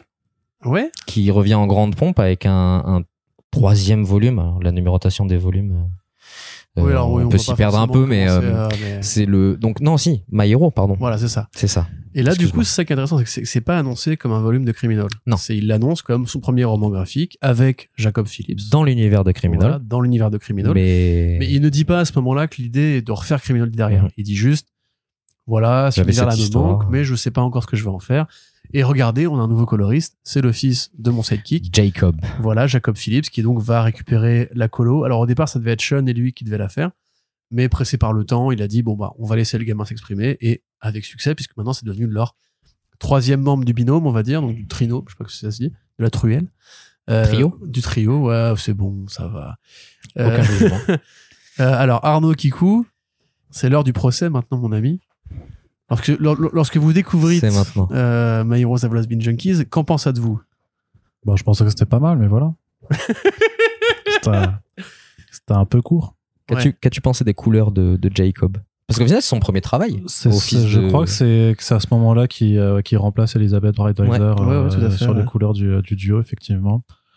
Euh, ouais, mais j'ai pas. euh, je trouve que c'était bien mené, mais que c'était trop court dans, dans, dans ce que ça voulait raconter. En fait, la- avec la, que ça s'ouvrait de la pagination. Et effectivement, vu que je n'avais pas lu Criminal, je pouvais pas faire le lien avec la, la série mère à la toute fin, euh, qui est- sûrement t'apporte un, un autre regard sur l'œuvre quand tu es un grand connoisseur C'est le podcast où je Comme, euh, Arnaud en fait. comme Corentin ou, ou Antoine Boudet ici présent. Mais euh, Effectivement, pour ceux qui voient vraiment pas du tout, My parle de en fait la jeune fille que Léo euh, sauve à la fin du premier volume de Criminal, qui avait déjà eu droit à un peu de présence dans le fameux bar justement de The City où tous les gangsters se retrouvent, etc. Elle a bien grandi et elle va euh, dans une cure de désintox parce que c'est une droguée, parce que justement toute sa vie, en suivant l'exemple de Bowie, en suivant l'exemple de ces grands musiciens qu'elle adore, elle a fini par tomber dans la drogue, faute de parents. Et euh, elle se lie d'amitié, voire de romance avec l'un des, des copensionnaires de son, de son petit truc. Et à la fin, il y a effectivement un lien avec Criminal Coward, qui est donc officiellement actuellement d'ailleurs le dernier volume de la chronologie criminelle, parce qu'il n'y a rien qui va plus loin que euh, Dans, My dans le Heroes. temps, ouais. Voilà, c'est ça. Euh, et c'est le moment où en fait, Brubaker te dit, ok, Criminal revient, attrachez les ceintures les gars, parce que là maintenant on a la forme finale, on a un Sean Phillips qui est du feu de dieu, on a un Jacob qui est là pour magnifier les couleurs, et moi vous voyez qu'en fait je n'ai pas oublié ma petite frise chronologique, donc maintenant il est temps de boucler avec les Boucler la boucle. Voilà, et donc là juste après la sortie, Bleeding Cool, on annonce la nouvelle série Criminal, où il te dit qu'il va te refaire du mensuel en mode on verra, peut-être que je vais faire un single par-ci par-là, du one-shot, des histoires Ouais. qui n'auront pas forcément d'arc scénaristique. Et finalement, il fait quoi? Il fait une série de 12 numéros? Il fait 12 numéros. Il fait, euh, il fait donc ouais, il fait une double publication finalement, ce qu'il faisait déjà un petit peu avant, mais, mais pas vraiment. C'est-à-dire qu'avant, il y avait les single issues qui étaient publiés avec quelques bonus, beaucoup de textes, notamment de, de du bon Ed qui euh, des postfaces, des, des textes où effectivement il va développer sur euh, bah tiens, euh, j'ai regardé tel film l'autre jour, euh, ça m'a inspiré telle scène et compagnie, où il va vraiment rentrer dans dans le détail de son intimité créatrice. Et, euh, et là, il reprend un peu la même idée. ah, Avant, pardon. Euh, donc ça, c'est les single issues avant de d'être collecté en, TPB ou hardcover, euh, sans toutes ces pages, euh, euh, tout ce, contenu texte. Et là, il va un peu refaire la même chose, mais alors moi, je l'ai pas vérifié parce que j'ai pas lu les hum, single issues, mais visiblement, il y avait ce- cet argument de vente pour ce dernier volume de on va rajouter en plus des bonus qu'il n'y avait déjà pas à l'époque. Donc, on va vraiment augmenter la, petite pagination des, single issues. Et surtout, les versions euh, librairie Auront des scènes coupées. Auront des scènes euh, coupées, director's ne reprendront pas certains numéros. Pour vous donner un exemple, donc il y a 12 numéros. Euh, Bad Weekend reprend les numéros 2 à 3. Et Été Cruel reprend 1 à 5 à 12. Donc Et déjà, il y a un ouais, numéro 4 c'est ça. qui n'est pas collecté dans les versions euh, françaises, par exemple, euh, qui sont publiées chez Delcourt. Et t'as un arc interstitiel avec Ricky qui n'est pas repris. Exact. Voilà, qui est euh, encore une fois un truc qui là entre deux arcs. Donc au départ, si tu veux, lui il fait la promesse de en fait, maintenant j'ai testé le roman graphique avec My Heroes, son premier roman graphique, mais je vais quand même envie de rester accroché à l'idée criminal c'est du single issue. Donc on peut s'autoriser des histoires en deux numéros, ce qui est le cas pour, pour Bad Weekend, et puis on peut s'autoriser les trucs qui seront plus ou moins utiles ou pas. Et quand il fait le trade de Bad Weekend, euh, il t'annonce, il va te dire, ok bon, Maintenant, moi, ce qui m'intéresse, je vous cache pas, j'ai bien aimé cette histoire-là. Je pense qu'on peut la développer. Et quand il te fait en fait l'album, pour justement remercier ceux qui n'achètent que les albums, parce qu'il commence vraiment à se tourner vers le roman graphique à fond de cale, il te dit, bah en fait, ce sera la version ultime. Ce sera la director's cut, ce sera la version longue, ce sera mon euh, comment ça s'appelle déjà? La version le parrain 3 version director's cut on va dire avec les trucs, le remontage et tout et effectivement quand vous lisez que l'album vous avez des scènes qui ne sont pas dans les single issues donc alors est-ce qu'on détaille euh, point par point? Le détail, moi je les ai pas du coup parce que moi j'ai vraiment lu que les trades. Pour Ok, le alors coup, ça, je si tu veux, suis ça, ça commence par euh, Rick, pas trop les différences. ouais, le- qui sort de prison, euh, Ricky qui a braqué et tabassé un vieux, euh, voilà, qui va le récupérer après, euh, après la tôle. On t'explique, fin du numéro 1, euh, Tigolès va, bien- va bientôt mourir. Voilà. Après, tu fais un jump, t'as une histoire avec Ricky. Puis tu fais un jump, t'as une histoire avec donc leur ami, dont j'ai oublié le nom, qui est donc le dessinateur dont on parlait tout à l'heure, qui lui bah, est devenu, enfin, a quitté le milieu des comics et est rappelé par un de ses anciens patrons. qui s'appelle Al, Al Crane. C'est ça, Je voilà. sais pas comment le prononcer. Qui lui va recevoir un prix d'honneur à une Comic Con euh, à la con. Ouais. Et c'est vraiment, en l'occurrence, je pense, l'un des meilleurs volumes de la carrière de Baker, à mon avis. Ouais. Parce que c'est. C'est son commentaire le plus direct en fait Voilà. sur l'industrie des comics et et, et c'est tard et euh, quand on lui parle justement de, de Bad Weekend euh, pour lui Al Crane ça fait aucun doute c'est tous les auteurs les Jack Kirby les tous les grands auteurs des années 50 60 qui ont qui ont fondé euh, le, Ouais. le, le- le comics de super-héros et qui se sont fait traiter n'importe comment par les sociétés qui les employaient euh, Bah là, t'as ce truc où, en fait, il a créé un personnage qui a été récupéré pour faire une série animée, Mhm. où il a fait des layouts et des storyboards. Et la série est en, en train d'être- d'être adaptée au présent. Donc, il croise des cosplayeuses qui ont justement euh, bah, ces personnages à lui. Il vend des prints qu'il n'a pas le droit de vendre. Et il fait des, contrefaçons, entre guillemets, de ses propres prints pour les vendre plus cher sur le marché de l'occasion. Il va aller régler des conflits qu'il avait eu avec des mecs qui lui ont mis à l'envers à coups de pistolet. À côté de ça, il a une gamine qui voit plus depuis longtemps parce que voilà, c'est un alcoolo, etc. Et tu croises toute espèce de cynisme, en fait, ce regard vraiment très très noir sur la réalité de la bande dessinée américaine, sur Hollywood, sur Kirby, qui, on le rappelle, quelques années avant sa mort, faisait une interview assassine dans le Comics Journal où il disait Stanley c'est un enfoiré, il m'a tout volé et tout. Euh, on a tout le côté Ditko qui, pareil, a claqué la porte pour devenir un vrai contestataire de droite et tout. Et en parallèle de ça, on a un vrai propos sur la passion des comics, puisque le héros qui lui-même a renoncé à sa carrière d'artiste, en fait, à travers cette, cette figure très, ouais, très vieillissante, très grise, en fait, de l'auteur qui, euh, qui a été la victime du système et qui a décidé de se rebeller à coups de flingue, il lui dit, mais tente, vas-y, va, va faire du comics, tu vas voir, c'est pas si mal et tout, alors qu'on on vient de te faire un portrait extrêmement dépressif et noir de cette, cette culture, en fait. Et le mec lui répond, mais les comics, euh, actuellement, ils sont en crise. Donc, ça se passe dans les années 90. hein. Et l'autre lui répond, mais les comics sont en crise depuis les années 50. ne, ne te laisse pas arrêter par ça C'est ça, mais franchement, quel volume, mais invraisemblablement Mm.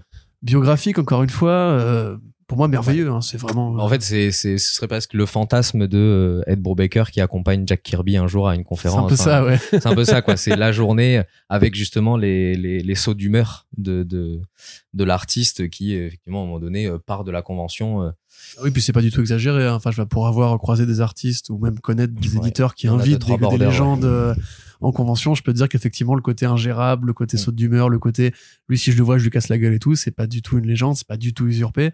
Et là, on voit pareil que Brubaker met toutes ces années de convention, ces années à, à aussi rencontrer les héros, parce qu'il y a ce côté euh, ne rencontrez pas vos héros, se trouve c'est des vieux cons et tout, Mhm. qui est vraiment très affirmé là-dedans et qui est effectivement très cruel parce qu'on te montre comment l'industrie a broyé des talents. Euh, on te parle aussi du problème de main, justement, de, de Hal, on te parle du Mhm. problème Dieu, etc., qu'il a du mal aujourd'hui à, à rendre ses planches à temps, etc. Et C'est effectivement une lecture qui est très cynique et en même temps très passionnée parce que c'est vraiment Ouais. une vue de l'intérieur d'un mec qui sait, qui a vu tout ça et qui te dit, euh, mais mine de rien, malgré tout ça, les comics restent un monde magique en fait et, et dans lequel moi je suis heureux de vivre, etc. Enfin, c'est pour moi, c'est pour ça, ça reste dans la pile de ses meilleurs travaux parce que justement, c'est tellement incarné, c'est tellement personnel. Euh, limite justement, ça a été réédité aux, aux États-Unis et chez en France sous le côté sous le nom Bad Weekend et on a Oui. on a tiré Criminal justement de de la nomenclature parce que on voulait l'isoler un peu du reste de la biblio en mode c'est pas un tome de Mais Criminal, au, au- au euh, final, récupérer de ces deux issues euh, augmentés, euh, le, le proposer à un, un même format que My Hero, qui était directement lui passé en, en, en graphic novel euh, direct librairie. Quoi. Ouais, c'est ça. Chez Delcourt, en tout cas, ça, se- ça s'épouse bien euh, les deux. Et puis, Cruel Summer, quoi. On oui, était cruel. sûr. Euh, là aussi, où en fait on enlève la nomenclature criminelle d'ailleurs dans cette idée de, Ouais ouais ouais. de double Bon, publication. Là, en euh, l'occurrence, c'est un peu con parce euh, que c'est difficile de le lire sans dire que c'est du criminal. Oui, non, tu, mais là, tu peux le lire. coup, Alors, euh, pareil, Arnaud, on a fait l'expérience. Tu peux le lire sans avoir lu euh, Coward, sans avoir lu Lawless, sans avoir lu Wrong Time, Wrong Place. Ouais, mais qui perd. Et un- ça, ça reste merveilleux. euh, voilà. Qui perd la dramaturgie, de la tête de loin. Ah oui, non, tu l'as lu, Arnaud euh, Oui, il l'a lu, on en a parlé dans un, un, un back issues. Ok. Mais effectivement, c'est comme regarder Star Wars 3 sans avoir vu le 4, 5, 6 et le 1, 2. C'est-à-dire que c'est vraiment, en fait, le moment où 20 ans, non, 15 ans de, 15 ans de Criminal, justement, euh, se boucle, puisque c'est, en fait, le crime originel. Ouais. Le moment où, justement, après avoir creusé ces Le passé qui ouais, hante tous ces personnages Exactement. depuis, euh, depuis tant de. de l'image du père tout, ouais. disparu, où on revient au moment où il a disparu, on revient au moment où en fait l'adolescent qui est passé près de la prison bah, euh, devient un adulte. En fait, c'est vraiment voilà, c'est la synthèse de tout ce qu'il a fait dans sa fiction pulp, on va dire. Donc on revient dans les années 80, on revient à l'époque des parties de jeux de rôle avec les potes, on revient à l'époque où Ricky Lawless n'est pas encore euh, devenu la petite frappe qui sera qui deviendra plus tard. On revient à l'époque où Léo ben, est encore le fils simplement du voisin, entre guillemets, un criminel très méthodique, dont le père est très carré, mère absente dans les deux cas. Tig Lawless qui sort de prison se trouve une Dana, femme fatale, à la fatale, littéralement, parce que c'est une meuf qui, pareil, attire les convoitises à la fois de tous ceux qui s'approchent d'elle, Mm. mais qui sait en jouer et qui sait aussi justement euh, devenir plus que ça, c'est-à-dire devenir une- un vrai personnage plus qu'une une figure justement féminine, euh, sensuelle, etc. Qui va aussi se faire rattraper par le fait de- d'en avoir peut-être trop joué C'est ça. et qui des fois Ouais, va un peu ouais, il y a un de, côté très, noir et- par ouais. rapport à ça. Et on a justement un tic qui devient beaucoup plus développé, beaucoup plus étoffé, beaucoup plus humain, où tu as ces cases de narration où il dit qu'en fait, oui, mais même s'il les tabasse, même si c'est un enfoiré, même s'il est jamais là, il aime ses gamins. Ce qui, pareil, pour moi, est vraiment la marque d'un scénariste qui, qui, qui a pris du galon, qui a pris de l'âge. On a oublié Pulp d'ailleurs dans ce long déroulé. On va Non, non, non, ça va après. revenir après. Ah, ok, d'accord. J'oublie surtout pas. J'ai oublié qu'il y avait un architecte dans ce podcast. Euh, et on a justement la fameuse scène donc, qui est l'amorce anticipatrice de Criminal 1, Mhm. qui est donc la mort de Tig.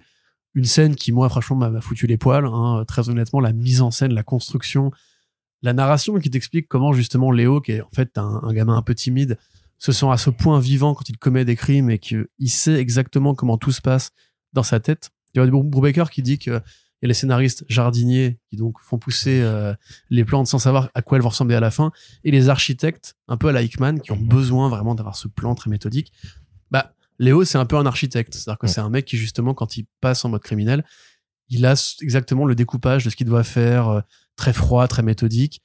Et ouais, enfin, cette scène avec c'est vraiment un firmament pour moi. J'aurais du mal à le revoir faire du criminel derrière, il le refera forcément. Mais euh, au niveau saga de, de tueurs, de braqueurs, de, de bandits, etc., il y a peu de choses qui touchent ce niveau de qualité. On a eu le, le, le- la, la préquelle des Sopranos là qui est sortie euh, sur le jeune Tony et tout. On est très loin de ça. Enfin, on est très loin de ce côté gratos, débile, fan service et tout. C'est vraiment et c'est de mieux en mieux. Même au niveau dessin, euh, la qualité du trait de Phillips qui n'a rien à voir avec ce qu'il faisait avant. Quoi, c'est vraiment tellement abouti, tellement parfait, tellement rond.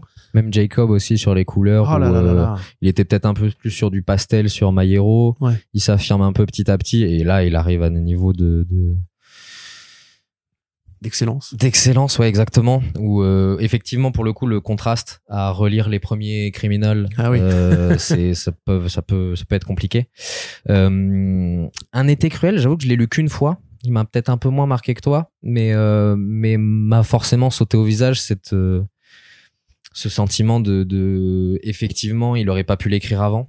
Euh, et la, la, la réflexion que tu faisais justement sur sa vision entre jardinier, ce que lui se considère être, d'être un, un jardinier en, en technique d'écriture, c'est-à-dire qu'en gros il va commencer à écrire et puis voir ok j'ai écrit ça tiens ben en fait je vais le partir vers là et pas partir avec un plan Voyons comment ça préconçu pousse et, euh, et, euh, et c'est assez fou au final à la lecture de Un été cruel la manière dont il raccorde tous les wagons avec perfection qui, on pourrait croire qu'en fait tout est pensé depuis le début en fait non c'est au fil de ses expériences personnelles de son regard du recul qu'il a sur euh, son enfance sur son père j'imagine aussi Euh, ces personnages qui sont des facettes de lui et comment il les digère. Parce que je te dis, on a parlé du côté truand, du côté jeune, du côté puff, du côté passé près de la prison, du côté son père qui disparaît.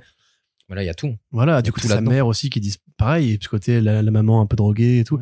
C'est, c'est vraiment, c'est la synthèse, je te dis, ce que je trouve vraiment extraordinaire, c'est pareil d'avoir, il te met Joy Division, il te met les vinyles, il te met les années de galère, les années de geek. Oui, mais en fait, ça peut pas, ça- il peut pas raconter une histoire sans ce contexte-là. En fait, le contexte euh, culturel et social de, ne sont forcément liés, sont forcément une dimension de de toute l'humanisation qui fait de ces personnages. Effectivement, un été cruel, t'as as presque l'impression d'avoir euh, un, un récit de famille qui qui se déchire. T'as as déjà vu tous les membres de cette famille séparés à des moments différents de leur vie c'est exactement ça. vivent différentes évolutions et tout. Et là, en fait, tu, tu reviens à, à, à la, groupe, à la blessure, euh, au- ouais, au, au groupe et à, à leur blessure originelle,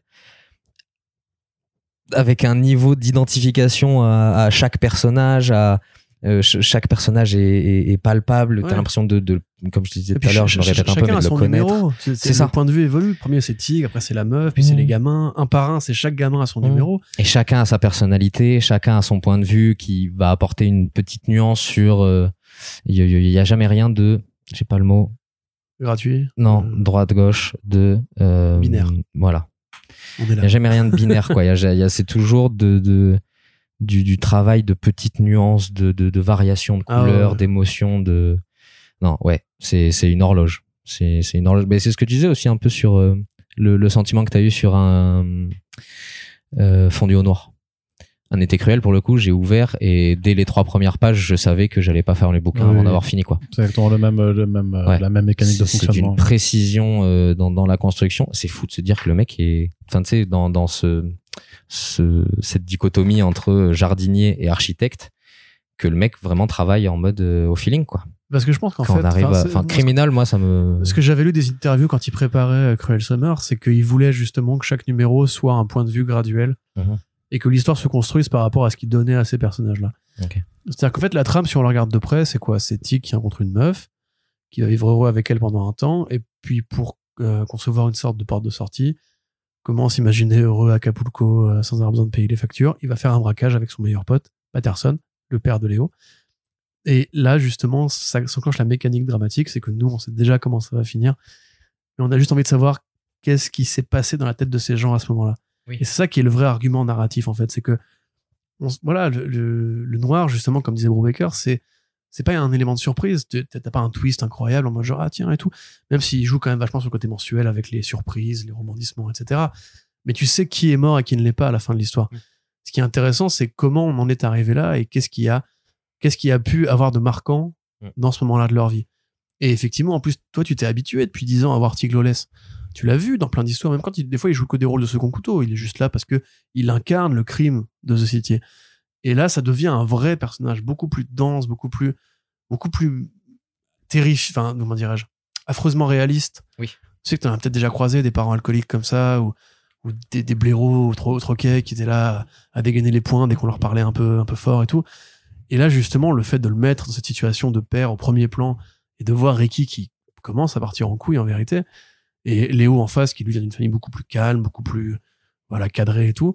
Euh, Il y a vraiment une dynamique de drame familial qui est géniale quoi. C'est pour le coup j'ai envie de dire que ça ferait un très bon film, mais malheureusement on sait que ce sera pas le cas ou que on n'en a pas besoin en vérité. Ouais. Mais vraiment c'est un, un truc où je me suis j'ai eu une sorte de payoff de 15 ans de lecture. Ouais. Tu vois en disant ah putain. Ah Oui, là, parce que c'est vrai qu'il y a cet exercice de style dans Criminal de se dire euh, ok peut-être que là à un moment donné je vais lire quelque chose où c'est d'autres personnages mais ils vont passer dans le bar ils vont passer euh, dans des éléments récurrents de la série qui fait un petit peu ce jeu de ah oui effectivement c'est marrant euh, là Ouais. c'est dans les années 70 le bar la devanture elle a un peu changé C'est ça. Lui, c'est le vieux mafieux Ce qui bosse de pour piste. Tig et tout, qui prête de l'argent à tel mec. Ah, ok, et tout. Et effectivement, là, il y a le payoff euh, total où, euh, un peu comme pour les excellentes séries ou, ou les très bons films, c'est que euh, générique de fin, t'as envie de revoir tout en fait. Ouais. Et moi, ça a été une de mes envies derrière, c'est de tout relire Criminal quoi.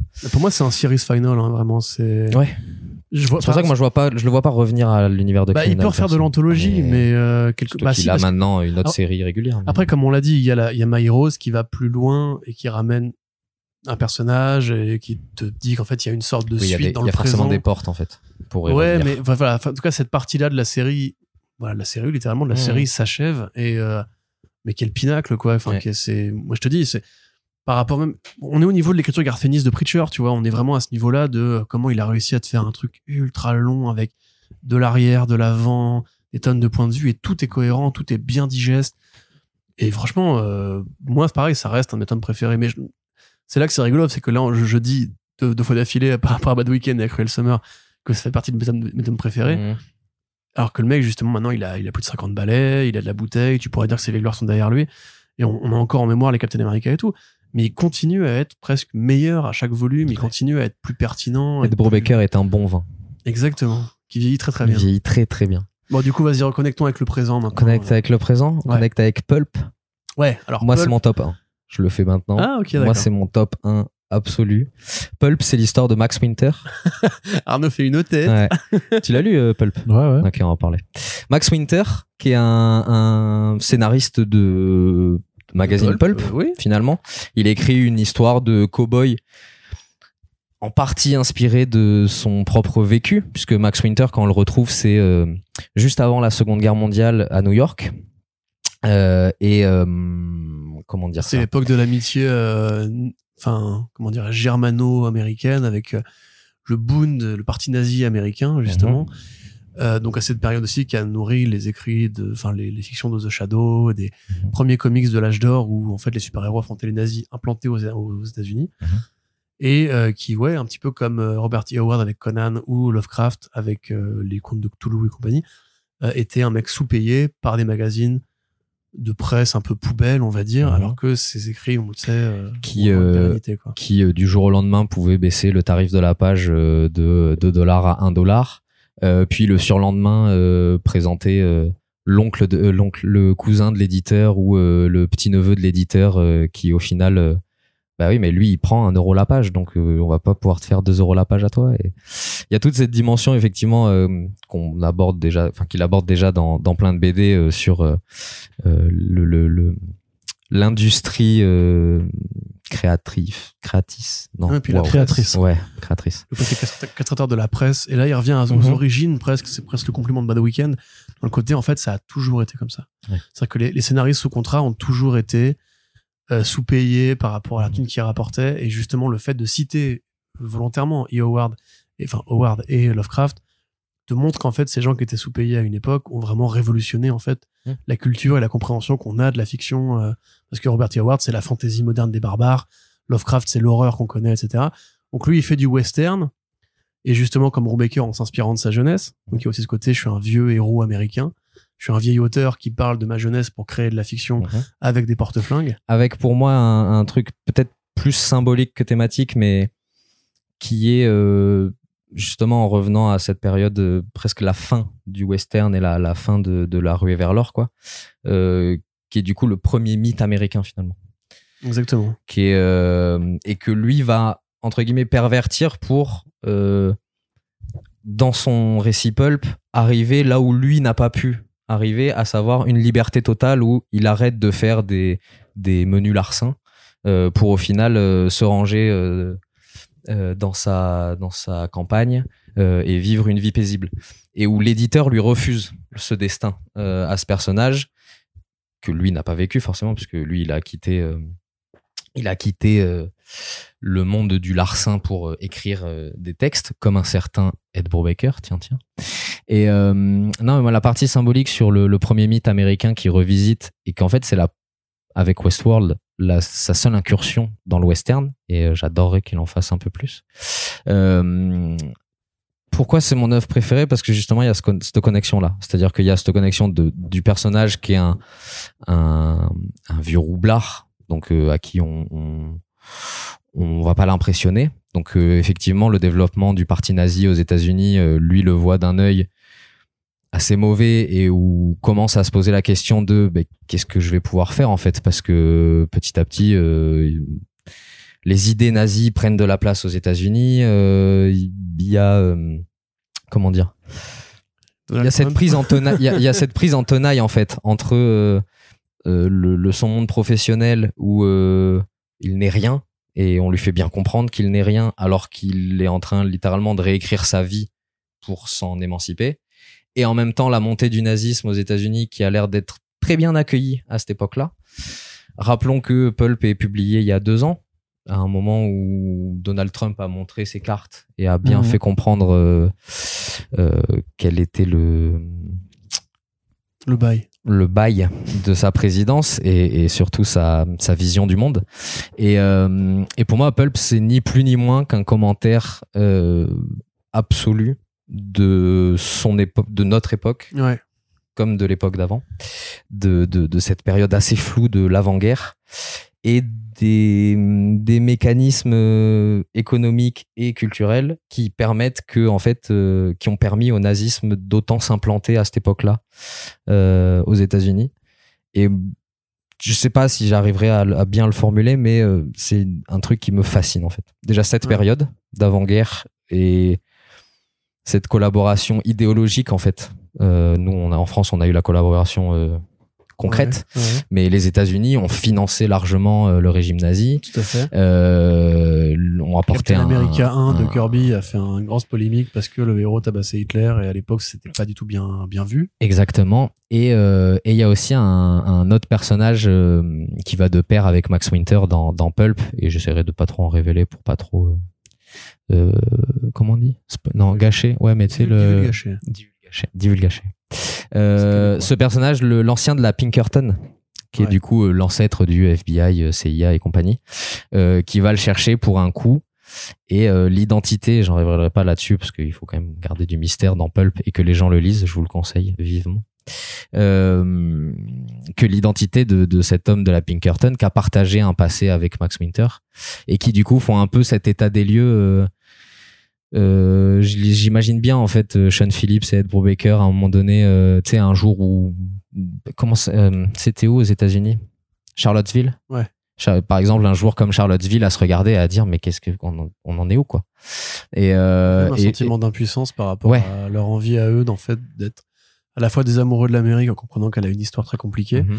et à la fois à écrire des fictions où les, les, les méchants perdent à la fin entre guillemets et qu'en Mm. fait dans la vraie vie leur rôle est très limité. Mm. C'est moi vraiment je le vois comme un, un truc très crépusculaire par rapport à ce côté. Depuis le début il y a des mecs comme moi. Depuis le début il y a des auteurs de fiction qui en fait écrivent l'Amérique, écrivent les grands héros, les grands porte-flingues et ces belles valeurs que qui nous fascinent depuis le western. Ils sont sous-payés comme nous. Et Mhm. depuis le début, le fascisme, le fascisme existe, en fait. Et on a beau dire le contraire, on a beau dire que Captain America, en fait, euh, c'est la vraie, c'est les vrais États-Unis. Bah, en fait, ils sont toujours là. Et nous, on est toujours là aussi, comme ces auteurs d'hier. Et quelque part, maintenant, comme, comme ces auteurs d'hier, comme justement Winter, on est vieux. Et on est moins, on est moins puissant qu'avant. euh, On a moins d'impact qu'avant. On a, on a du mal à, à comprendre ce présent qui, qui ressemble au passé, mais qui nous échappe encore aujourd'hui. Parce que le monde dans lequel eux, ils aimeraient vivre, quelque part l'Amérique qu'ils aimeraient vivre, elle a quasiment jamais existé, en fait. C'est-à-dire que depuis le début, euh, le système il est injuste, le système il est pourri, et les, les fachos se baladent et ont table ouverte partout, même si on se raconte le contraire. Comme justement dans The Boys où, euh, comment s'appelle, euh, Stormfront disait les gens adorent mon- mes discours, mais ils aiment pas entendre le mot nazi.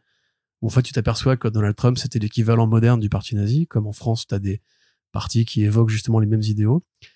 Et qu'en fait, depuis le début, ils sont là, ils s'étaient juste planqués, ils ont juste appris à dissimuler et tout, et que la fiction elle-même, elle a pas un impact très considérable par rapport à ça. Et là, le twist par rapport à ce mec qui lui commande un coup, justement, te paraît très pragmatique et très justement désabusé par rapport à en fait la réalité que peuvent recouvrir les mecs bien intentionnés qui ont envie de changer les choses de l'intérieur.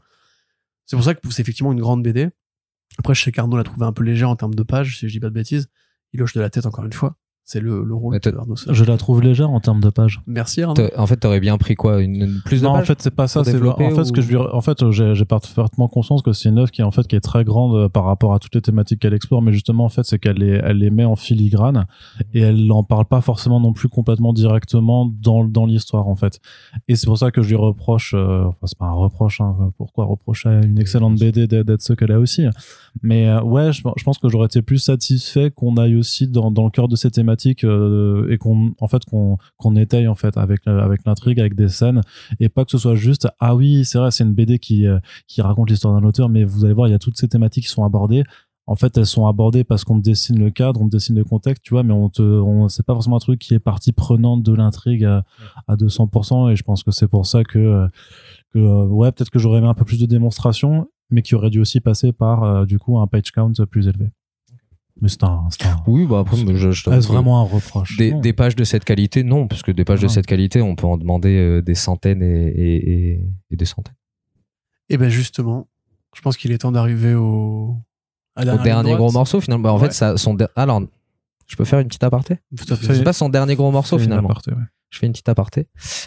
Euh, pour introduire une série, en fait, c'est Friday. Parce qu'on allait presque l'oublier, Oui, celle-là. Ouais, c'est vrai. Moi, je la trouve un peu notable pour deux raisons. avec. Marcos Martin euh, Il puis- travaille avec Marcos Martin, effectivement. Et deux, c'est publié, c'est pré-publié gratuitement. Pas vraiment gratuitement, ça c'est un, un système qui on, on nomme nos- on nomme le prix. c'est le pay ouais, ouais c'est pay what you want sur la, la plateforme Panel Syndicate de Marcos Martin C'est ça que que j'adore d'ailleurs. Allez y jeter un œil, euh, lâchez votre meilleur tips euh, ou euh, comme moi dans des moments de faiblesse, mettez juste 0 euros, faites entrer et puis téléchargez un joli PDF que vous pourrez lire. Et Friday du coup c'est un, un récit young adulte? Ouais. Alors c'est ce comme, est- comme ça qu'ils l'ont qu'ils l'ont présenté. Oui, et ce qui est très marrant, c'est que dans les dans les bonus de fin où Ed Brubaker euh, souvent écrit euh, soit des tribunes, soit des réponses au, au courrier, euh, avec ses lecteurs, il y a un grand débat sur euh, est-ce que c'est du young adulte ou pas, est-ce que euh, parce que là, on- lui qualifie ça de young adulte parce qu'en gros, c'est reprendre un peu l'idée de de Dead Boy Detective en gros qui était Ouais. euh, euh, enfin en tout cas ce format C'était déjà euh, une les parodie du format en question. oui En fait, qui c'est est c'est les détectives adolescents. voilà c'est ça Voilà, qui est le détective adolescent et Friday c'est même en fait. oui c'est euh, bah, le club des cinq moi j'ai ça comme référence mais Ouais. euh, Moi j'avais Enola Holmes du coup sur Netflix, Ah oui, même délire, bien joué. petite sœur de Sherlock Holmes qui et qui en et qui en gros cette logique là mais poussée à euh, les retrouvailles de deux euh, détectives adolescents Peggy mais Sue et les fantômes Ouais. Détective Conan aussi. Ouais détective joué. Détective Conan. Euh, bon même si du coup il aura petit oui Euh, mais du coup dans Friday c'est euh, bah, le personnage de Friday Fitzgerald il me semble et euh, j'ai pas le prénom de son collègue masculin mais qui en gros quand ils étaient euh, petits euh, faisaient des enquêtes sur des éléments un peu fantastiques euh, et aider du coup le comté euh, du coin et euh, la police locale. Et qui en fait se retrouvent là alors qu'ils sont jeunes adultes et que euh, elle a totalement lâché ce délire d'enquête. Et en fait elle revient dans, dans le, le village natal il me semble là où elle est née quoi. Et elle re- et elle retrouve ce, ce- cet ami d'enfance qui lui n'a rien lâché aux enquêtes mystiques et qui est même un peu perdu euh, là-dedans euh, psychologiquement. Et euh, je voulais juste la noter parce que Marcos Martin patronne, c'est incroyable. Ça, je sais pas façon, vous ce que vous en pensez, mais mauvais. hein. c'est magnifique. Ça se prête extrêmement bien à Ed Brubaker finalement. Et d'ailleurs, quand on lui demande la seule pourquoi, pourquoi tu voudrais lui prêter sa propre BD ça, je comprends pas c'est Bienvenue dans mon quotidien. Ah ouais, mais à deux secondes près, j'allais répondre premier degré. je. Incroyable. Faut que je m'y habitue. Non, non, mais euh, Marcos Martin, le patron, euh, et ce format de publication qui, pour moi, alors, il me l'a contesté quand je lui ai dit, mais euh, je continue à le croire, que euh, depuis euh, justement Criminal, euh, il y a eu donc My Hero en, art- en graphic novel, Criminal en 12 numéros single issue, mais en publication librairie un petit peu particulière, un petit peu boostée. Euh, Pulp, qui est aussi, on en a pas parlé, en fait, c'est un En graphic graphique, novel, ouais. c'est court en, en pages, mais c'est euh, une soixantaine de pages en, en hardcover direct, avec Oh, une attends, version attends, artiste qui sort en fin 88 d'année. Peut-être, Je pense que c'est plus 80 que 96. à mon peut-être. Oui, peut-être. C'est pas 80, 96, c'est sûr. non non c'est 80 c'est c'est quand même assez court hein. Ouais, ouais, c'est assez court. Et sinon, je lui euh, sinon je lui reprocherai pas de le lettre qui était qui était déjà donc qui était sorti directement en, en librairie et donc là Friday qui sort donc en prépublication euh, sur internet sur Panel Syndicate et qui est récupéré effectivement par Image qui a dû dire oui. Image. Image. Euh, et il y a le premier TPB qui est sorti qui réunit les trois premiers numéros. Euh, la série continue parce qu'il y a déjà le quatrième qui est sorti euh, sur Panel Syndicate. Et est-ce que Delcourt va le publier?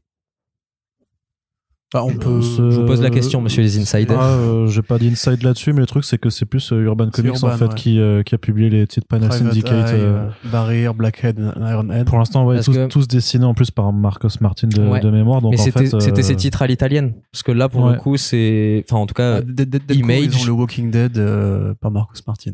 Oui, c'est vrai. Parce qu'ils ont la licence Walking Dead aussi. Jusqu'ici, non, c'était vraiment beaucoup plus. Ah, mais là, ils ont, ils ont quand même l'option Ed Brubaker. Hein. Oui, Enfin, oui, Thierry mais- Mornet, Brubaker, Slipper- la connexion. mais Urban. Image, alors est-ce que après, si c'est vu que c'est chez Image, euh, la, la, la print, est-ce que ça, euh, ça les met obligatoirement On ou l'a est-ce que, franchement, bah, après, il y a, Ou à Marcos. ouais, il y a, non, mais parce que c'était Brian Kevon, euh, non, parce que l'autre c'est Brian Kevon qui les écrit, euh, qui, Ah ouais. qui écrit sur, euh, bah, Et là, pour le Private coup, Eye, c'était Brian et, ouais. et Barrière. Barrière aussi. Barrière ouais. aussi, ouais. Donc je pense que non, bah du coup, il y a, je pense qu'il y a quand même vachement plus d'options euh, pour s'acheter Delcourt, ouais, effectivement. Ouais. Et euh, voilà, je voulais juste l'aborder avant qu'on attaque le gros morceau qui est Reckless. Reckless. Exactement. Donc Reckless, bah pareil. Euh, Alors Reckless, euh, Ah, Arnaud, Arnaud veut participer avec Non, absolument pas juste pour dire pour ceux et ceux qui nous écoutent, c'est que pour des euh, pour une approche juste plus critique des bouquins, en fait, on voilà, vous tapez Reckless dans la barre de recherche de Oui, vous du- les avez du site chroniqués. First Print et on a déjà chroniqué les, les deux albums. De toute façon, c'est pas. Mais le- revenons quand même c'est- dessus pas aussi dense, je pense, que beaucoup d'autres de ces bouquins. Ouais. C'est voilà, c'est c'est son Lou Archer, son Philippe Marlowe, son Parker, Tintin. son Tintin à lui, son Ricochet à lui. Euh, C'est-à-dire que voilà, Brubaker est arrivé à un moment donné de sa carrière où il s'est dit, bah Darwin Cook ne fait plus Parker parce qu'il est mort. Euh, Du coup, moi, je vais faire le mien. La Euh, formulation. Et Rest in effectivement, peace. là, c'est c'est littéralement simplement un détective en Californie, dans la Californie des années 80, c'est très important temporellement, qui s'appelle Ethan Reckless, qui est un ancien du FBI qui a été envoyé en mission euh, d'infiltration auprès des hippies, et des hippies un peu énervés, des hippies contestataires qui voulaient poser des bombes euh, pour renverser le système. Il s'est pris une bombe dans la gueule, l'accident l'a un peu défiguré et l'a laissé émotionnellement brisé. Euh, finalement, par accident, il est tombé dans, le- dans, le, métier de détective privé parce qu'il a cette gueule en fait qui fait peur et il a ce- cette force physique qui fait que c'est devenu un, un privé en Californie à Los Angeles. Il a racheté un cinéma, ou plutôt il a hérité d'un cinéma par un ancien euh, client. Donc il vit dans un cinéma, ce qui sert aussi beaucoup de référents culturels qui bien placé Ed Brubaker. Et il va mener des enquêtes dont le thème fédérateur va souvent être justement c'est quoi l'Amérique après le mouvement hippie, c'est quoi l'Amérique des années 80, comment en fait le, les militants du Flower Power sont devenus des terroristes traqués par le FBI à force de traîner un peu dans les, les révolutions euh, par-ci par-là? Qu'est-ce que c'était l'Amérique dans laquelle j'ai grandi? Et euh, justement, on, on en parlait dans Fatal, il y avait ce côté aussi, euh, les rituels un peu sataniques et les liens qui sont établis entre les producteurs d'Hollywood un peu drogués et des cultes néo-nazis à la Manson. Ça, c'est le volume 2. Le volume 3 est plus focalisé sur son, sur son assistante. Il vient de tomber, Destroy All Monsters. Euh, non. Attends. Euh, in Il me semble que c'est le quatrième, The Ghost in You. The Ghost in You. Destroy All Monsters, c'est le troisième. sa- C'est sur, euh, c'est pas sur un scandale euh, immobilier? Ouais, c'est ça. Il me semble qu'il en a parlé. Mais moi, j'ai lu que les deux premiers. Moi, je lis en VF. pas encore Enfin, je, en les, VF, je les ai lus en VF. euh, voilà. coup. Ouais, il y a que les deux premiers pour l'instant. Il y a L'Envoyé du Diable, qui est le tome 2, et le Reckless. euh, Reckless. Reckless, ouais, tout à fait. Donc voilà, et là pour le coup, on est vraiment dans un truc qui est très sériel, qui est très roman de gare encore une fois, une histoire, enfin un volume, une histoire, autocontenu. où Il y a une chronologie, on te montre bien que le temps avance, euh, etc. Mais c'est plus du Colombo, c'est plus du Dirty Harry aussi quelque part, parce qu'il y a vraiment pareil Dirty Harry, il y a une continuité entre les films, mais un film, une histoire, etc. Euh, on est sur un truc qui est très brut, qui est assez violent aussi, qui pareil pose ce regard rétrospectif sur les États-Unis, leur évolution, comment les années les années bœufs ont remplacé les années coke, enfin plutôt l'inverse, comment les années coke ont remplacé les années bœufs, comment euh, Dépêche Mode a remplacé Jimi Hendrix, comment le surf, la Californie, ces gens, cette génération consumériste a pris la place de la génération qui voulait brûler à cause du Vietnam et tout. C'est vraiment de la grande qualité et c'est produit à un rythme extrêmement soutenu. euh, puisque c'est trois volumes par an pour la première année et là on commence à attaquer la deuxième année avec euh, pareil un rythme extrêmement énervé ça arrive très vite en VF aussi d'ailleurs Et puis après, il faut dire que euh, je voyais, c'était Elsa Chartier que je voulais citer tout à l'heure pour le l'extrait interview, d'interview ouais. euh, sur euh, sur le l'aspect scénariste jardinier, scénariste architecte. Excellente interview d'Ed par euh, Elsa sur euh, YouTube. Et euh, pourquoi je voulais aborder ça? Parce que c'est une très bonne interview et qu'on salue Parce que c'est une excellente interview et que non, je l'ai plus. C'est J'ai perdu mon idée. Reprenez, excusez-moi. je vais citer, je vais juste citer Elsa. C'était bien il y a la un clip de fin un clip de fin dans ce podcast euh. Tu Ouais, très très bien en plus avec des très bons sous-titres de qualité au plus cette interview donc euh, Ah ouais Tu connais le mec qui fait ça ouais un mec qui Vous pas- êtes tous des ripoux. Le mec qui passe Le en interview dans ce néopotisme. film, le qui passe ses Ah. sous-titres dans les vidéos de Chartier. Euh, non, si, néopotisme. rien à vendre. hein, Si, c'est- si, néopotisme. Euh, Voilà. Si justement les, les Phillips, parce que c'était un échange entre justement Elsa, c'est pour ça que je l'ai cité, et euh, Jacob Phillips, parce qu'à un moment donné, Elsa avait mis sur Twitter euh, en combien de temps vous faites tomber votre euh, vos 24 pages de en, en termes de dessin, et euh, Jacob Phillips, il avait mis un, les deux là, Shane Phillips et Jacob Phillips, ils avaient mis un ratio où euh, Ouais, nous, en une semaine, un issue, c'est réglé, quoi. Donc, euh, elle, elle réagissait en mode, mais vous êtes des tarés, enfin, genre, une semaine. Après, ça, Jacob, il disait ça une se semaine pour peu, faire un chapitre. Parce qu'en plus, Jacob, il fait les, donc Jacob Il- il Phillips, il fait les, ouais. les couleurs, mais il décide à côté. Il a fait Texas, Texas Blood. ouais. Il a non mais il fait son autre série là de son autre polar Burn. là New Burn avec ouais. Avec, euh, Et il a fait des trucs avec Chris Condon sur Patreon aussi.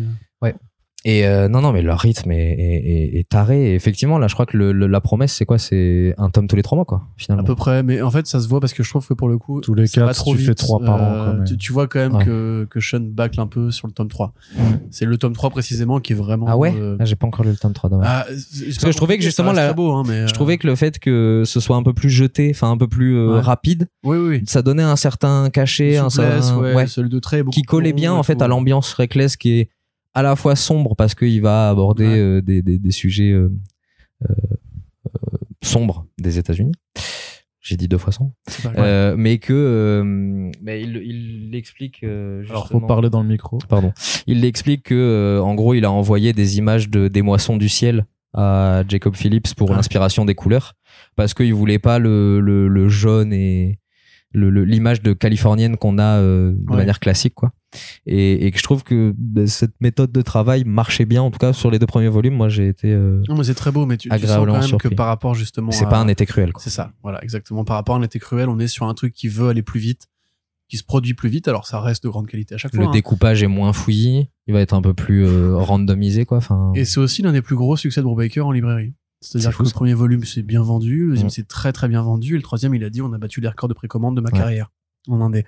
Donc a priori c'est ce qui va le, lui faire à bouffer pendant quelques années. ça lui fait dire que le marché des comics se porte pas si mal que ça finalement Et c'est pour ça qu'il veut pas aller sur, sur Substack, c'est qu'il veut pas en fait risquer de se disperser, c'est qu'il dit Mhm. moi euh, ce truc de roman graphique ça plaît et effectivement encore une fois il est- à l'avant-front d'une révolution parce que on sait que les lecteurs et les lectrices de romans graphiques euh, point même pas super-héros indé etc les lecteurs de romans graphiques sont plus nombreux maintenant aujourd'hui ou en tout cas plus rentables que les lecteurs de single issues Euh, c'est un des marchés qui grossit le plus vite y compris pendant la pandémie on, a- avait vu ces, ces chiffres là euh, Brubaker, il a très bien compris que lui, c'était un format qui lui plaisait plus. Il n'y avait pas de cliffhanger de fin à faire. Il pouvait faire un truc auto-digéré avec, euh, enfin, autosuffisant avec euh, début, milieu et fin.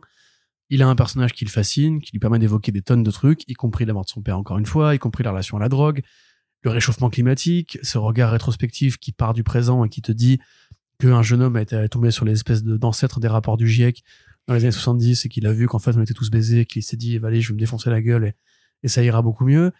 Euh, la relation aux hommes aussi, les relations aux femmes aussi, la relation au cinéma, qui est un truc qui, moi, en plus projectionniste, me fait très plaisir parce que ça se passe quand même beaucoup dans un cinéma, certes qui flambe parfois, mais euh, t'as vraiment des vrais projecteurs simplex à l'ancienne et tout, avec des vraies bobines euh, de bonne qualité, j'ai envie de te dire. Tu sais, à nous entendre, on pourrait croire qu'on est tellement fanboy qu'on s'adapte à ce qu'il raconte. En fait, c'est ça qui est terrifiant, je pense, pour nous deux. On est vraiment dans la zone. C'est qu'on est vraiment dans la zone, mais avant même qu'il ait fait ses trucs. C'est vrai que là, j'avoue, le, le passage sur le, le fait qu'ils vivent dans un cinéma, en fait, tout le, tout le, le, le visuel d'avoir des personnages qui vivent dans un cinéma pas mort, mais presque. Il y a, oui, Bah, il ça est me forcément, hein, ça, euh. ça les toucher. Oui, c'est ça, il est c'est fermé. vraiment il c'est se un diffuse cinéma, ses films. voilà, c'est c'est un, C'est caprice que lui il se fait. Alors pour le coup, big up parce que quand même il faut quand même qu'il se lève toutes les demi-heures pour changer la bobine. Alors je sais pas comment il se démerde le gars parce que ça va être quand même être horrible quand t'as pas un dérouleur à plateau. Bref, peu importe. Mais euh, Rentrer dans la gueule, toi, technique, Qu'est-ce qu'il y a Ça me fait rire, tu me fais rire. Mais du coup voilà, Reckless c'est un peu maintenant son nouveau blockbuster à lui, son nouveau firmament. Mm. Comme on l'a dit, il pense le faire adapter. Je pense que c'est pas un, enfin, un secret polichinelle que ça va finir par se faire.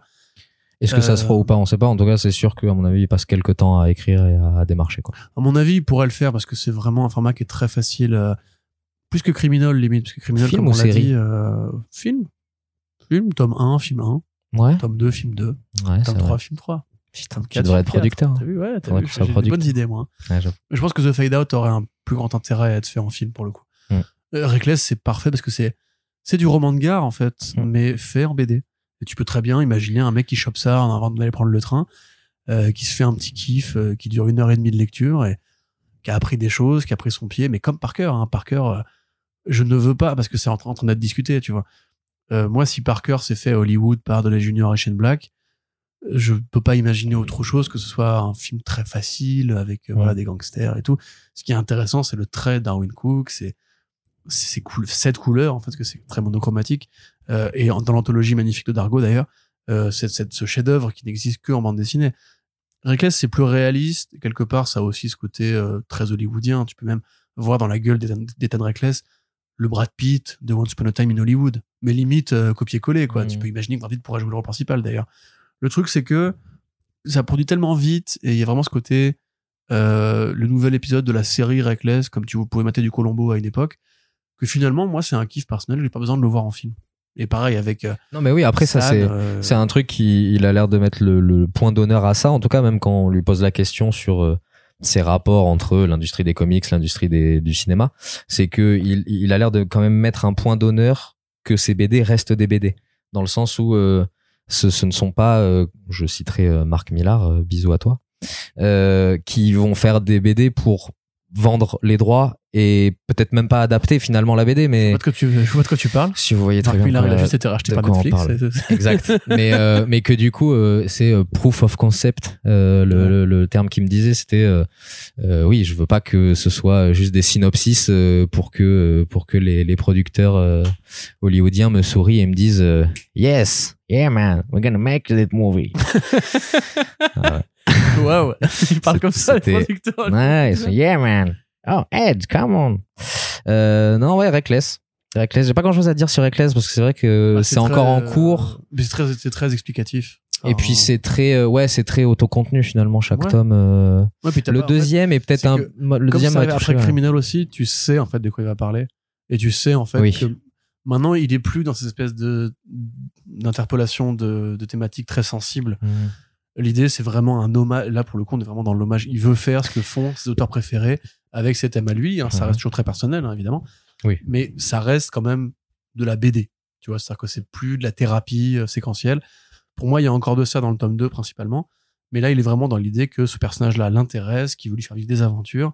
S'il peut parler politique, société, drogue, il le fera. Mais pour l'heure, en tout cas de ce que moi j'en ai vu, on reste toujours sur une surface qui va pas chercher aussi loin, un peu comme Fatal quelque part, tu vois, et pas chercher aussi loin justement dans le côté je vais déconstruire mon style, je vais, je vais, je vais changer de braquet, etc. Là, on est Reckless, c'est du Brubaker.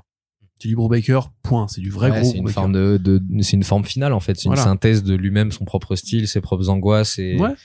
et effectivement comme tu dis ça c'est-à-dire ça peut aborder des thèmes politiques ça en aborde forcément parce que c'est Ed Brubaker et je pense qu'en fait c'est un truc qui est qui est quand il ouvre un- une page blanche il y a forcément euh, des, des rappels que oui mais enfin y a ça a un sens en fait si tu fais une BD c'est aussi pour avoir un point de vue sur une époque machin et...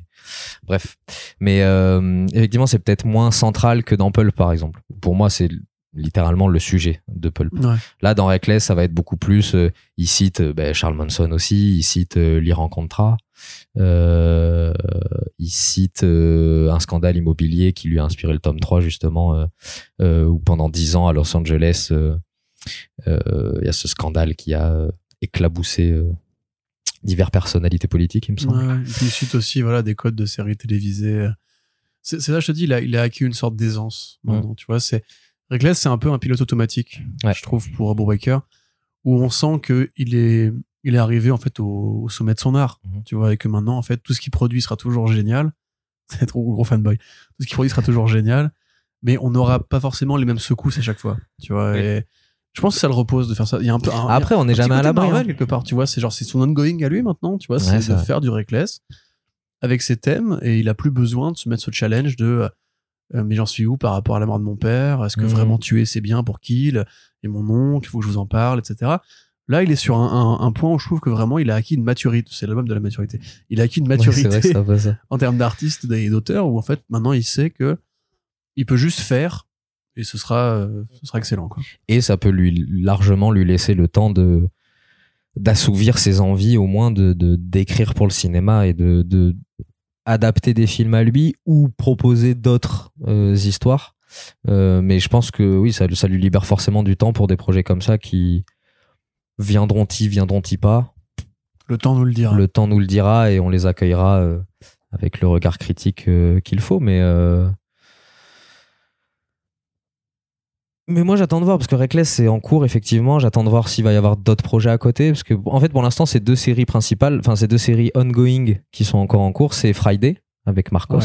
et euh, et Reckless avec euh, avec Sean Phillips et, et Et puis, Jacob. les deux sont adaptables. vérité. Les deux sont adaptables, les deux sont la quintessence du style Ed Brubaker. Euh, que va-t-il nous réserver euh, par la suite? Qui d'un film Qui euh, d'une autre série avec un autre dessinateur Peut-être se, Ah. se rabibocher avec Steve Peut-être pas. Sinon, peut-être passer un âge où ça y est, lui, il a ses deux, ses deux navires principaux. Ouais. Et puis, euh, J'ai pas de pronostic en vérité. euh, Je, Ben, je- moi je non me laisse, plus. je me laisse surprendre. Tu vois. moi non plus. Quand tu, quand tu Ouais. lui demandes, il a pas l'air, il a l'air d'être concentré sur Reckless et il a l'air de kiffer sa Mais vie. il peut en faire euh. quelque chose. Hein. Je sais pas, Tintin, c'était euh, 40 tomes, donc il peut faire ses 40 tomes de Reckless aussi. Hein. Mais tu sais que t'es pénible avec cette comparaison. je l'aime bien cette comparaison parce qu'elle t'agace. La comparaison m'agace vraiment. Oui, parce que ça n'a rien à voir, mais j'aime bien sur le, sur le principe Parce que qui c'est un héros, une aventure. euh, Ouais. Oui, c'est juste ça, et c'est juste que ça, et ça, l'agace, Ouais. mais, euh, mais Tintin, bien sûr, va en Californie pour résoudre des crimes liés à des bah, réseaux il va partout, il va sur la Lune, il va dans les fonds marins, il va partout. Bah qui est Reckless sur la. Lune. Reckless dans les fonds marins. Attends. Bah pourquoi pas aussi. Non, mais je veux dire, ce que je veux dire, c'est que de toute façon, il clairement, il, il fait une parution, enfin, il adopte un modèle de franco-belge pour euh, pour son euh, pour sa nouvelle série, pour son, titre. Ouais. Donc il n'y a pas de raison que tant qu'il a de l'inspiration, il puisse pas Ouais, continuer à le faire pendant encore les dix prochaines années. euh, Peut-être pas avec le rythme qui tient là, parce que sinon, je pense que Sean Phillips, il va être euh, sur les rotules assez rapidement. Mais euh, et en même temps, les deux ont su quand même sur les dix dernières années à chaque fois se renouveler ou se faire de nouvelles propositions. Là aussi, à moins qu'il ait euh, une envie de retraite à un moment euh, ou qu'il qui, qui lui arrive quelque chose, et ce que je ne lui souhaite pas, il n'y a pas de raison qu'en fait, il soit pas capable de continuer à produire et à, et à surprendre euh, tous les deux ans euh, de façon assez régulière. Je pense pas qu'il faille euh, s'inquiéter d'un point de vue du lecteur euh, et de la lectrice de, de ce qui va de ce que va faire Ed Brubaker ces prochaines années. Mais on on n'est pas trop inquiet. Non. Moi, ça va. Non, non, il y a déjà beaucoup de, de, de chefs-d'œuvre à, Et puis ça, voilà, à quand- lire. voilà, si vous avez écouté Ouais. et que vous connaissez pas, vous avez déjà, ce que je vous disais en, en intro de ce podcast, c'est que vous avez déjà fait une, une liste longue comme, euh, comme votre bras. On, on Euh, espère que ça vous a donné envie, quoi, parce que c'est vrai qu'avec Corentin, on peut, on peut, euh, on peut geek Ouais. out des fois euh, sur certains passages. euh, On est un peu là pour ça aussi. hein. on est un peu là pour ça, mais, mais je sais, des fois, ça peut paraître un petit peu euh, hermétique, quoi. de- de- tu de sais, si on avait fait un délire, podcast mais sur les From Software, Arnaud aurait pu durer 3 heures aussi. si vous, Complètement. Si vous voulez parler de From Software avec Arnaud pendant que moi je me me- me repose comme il vient de le faire là, euh, on est chaud aussi. Hein. Non, c'était, c'était- Petit hors série Arnaud sur euh, les Souls. Hmm.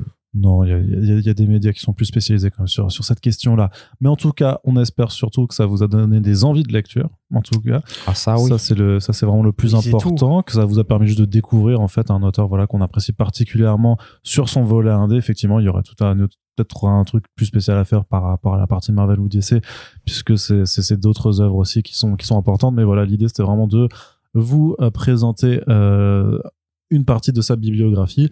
Et si ça vous a plu, eh bien n'hésitez pas à faire vos retours dans les commentaires et sur les réseaux sociaux, notamment si vous avez des envies d'autres auteurs euh, que vous aimeriez euh, que l'on aborde par ce genre de format, n'hésitez pas à nous faire des suggestions. Bien entendu, on a aussi nos, nos propres petits euh, chouchous, donc vous savez, on a déjà des, des- quelques idées sur sur vous les avez écouté un front page récent, vous devriez savoir. euh, Voilà. Vous aviez fait Jackie? En Hmm. auteur comme ça C'est le Ah, premier, on a- euh, bah, c'est le premier dans ce format-là sur First. First Print, mais avant on avait fait quand même, Ah ouais. On avait fait euh, Rick Remender euh, quand même, avec Ouais. euh, avec Thibaut Claudel. On a fait Brian Lee O'Malley, mais à l'époque de Comics Blog. avec Thibaut, c'est ça, ouais. Et ouais, c'est déjà pas mal. Jeff Lemire, on n'avait pas fait du Jeff Lemire, je suis pas sûr. hein. Non. On en avait beaucoup parlé. D'ailleurs, peut-être qu'il faudra qu'on en Ouais, parle avec euh, un petit réput. Mais Jeff Lemire, c'est qu'on sait juste qu'il y a tellement de trucs. Vu Oui, fait, là, euh, même en indé, c'est. il faut le faire en plusieurs épisodes, je pense. De, de toute façon, mais bref, Bah, voilà, pareil, on a, l'image du père aussi est intéressante à étudier. on a donc des idées, mais n'hésitez pas aussi à nous suggérer les vôtres euh, où que vous pouviez. Et puis, Loren Johnson qu'on avait fait avec République aussi. et puis on vous, euh, qu'est-ce qu'on, qu'est-ce qu'on, qu'est-ce qu'on, qu'est-ce qu'on vous souhaite? On vous souhaite une bonne journée. On vous Ah remercie oui. de nous avoir écoutés. On vous rappelle que si vous appréciez ces podcasts et vu bah, le travail que ça représente derrière, ben faut le soutenir. C'est tout. Ah, ça, oui. Ça, ça coûte pas grand chose de euh, faire des petits partages sur vos réseaux sociaux ou d'en parler euh, euh, à qui vous voulez euh, dans la vraie vie. Puis on a aussi une page Tipeee qui est ouverte sur laquelle vous pouvez apporter un petit soutien sous, s'il vous plaît. financier qui euh, permet de, de simplement pour nous de, de voir l'avenir de façon assez sereine sur euh, le plan du podcast. En tout cas, merci à toutes et tous de nous avoir écoutés. Merci Antoine euh, Bon, d'être merci euh, Arnaud. d'être revenu chez nous. Et puis on plaisir. se dit euh, à très bientôt pour le prochain podcast. Salut Salut Bisous les amis.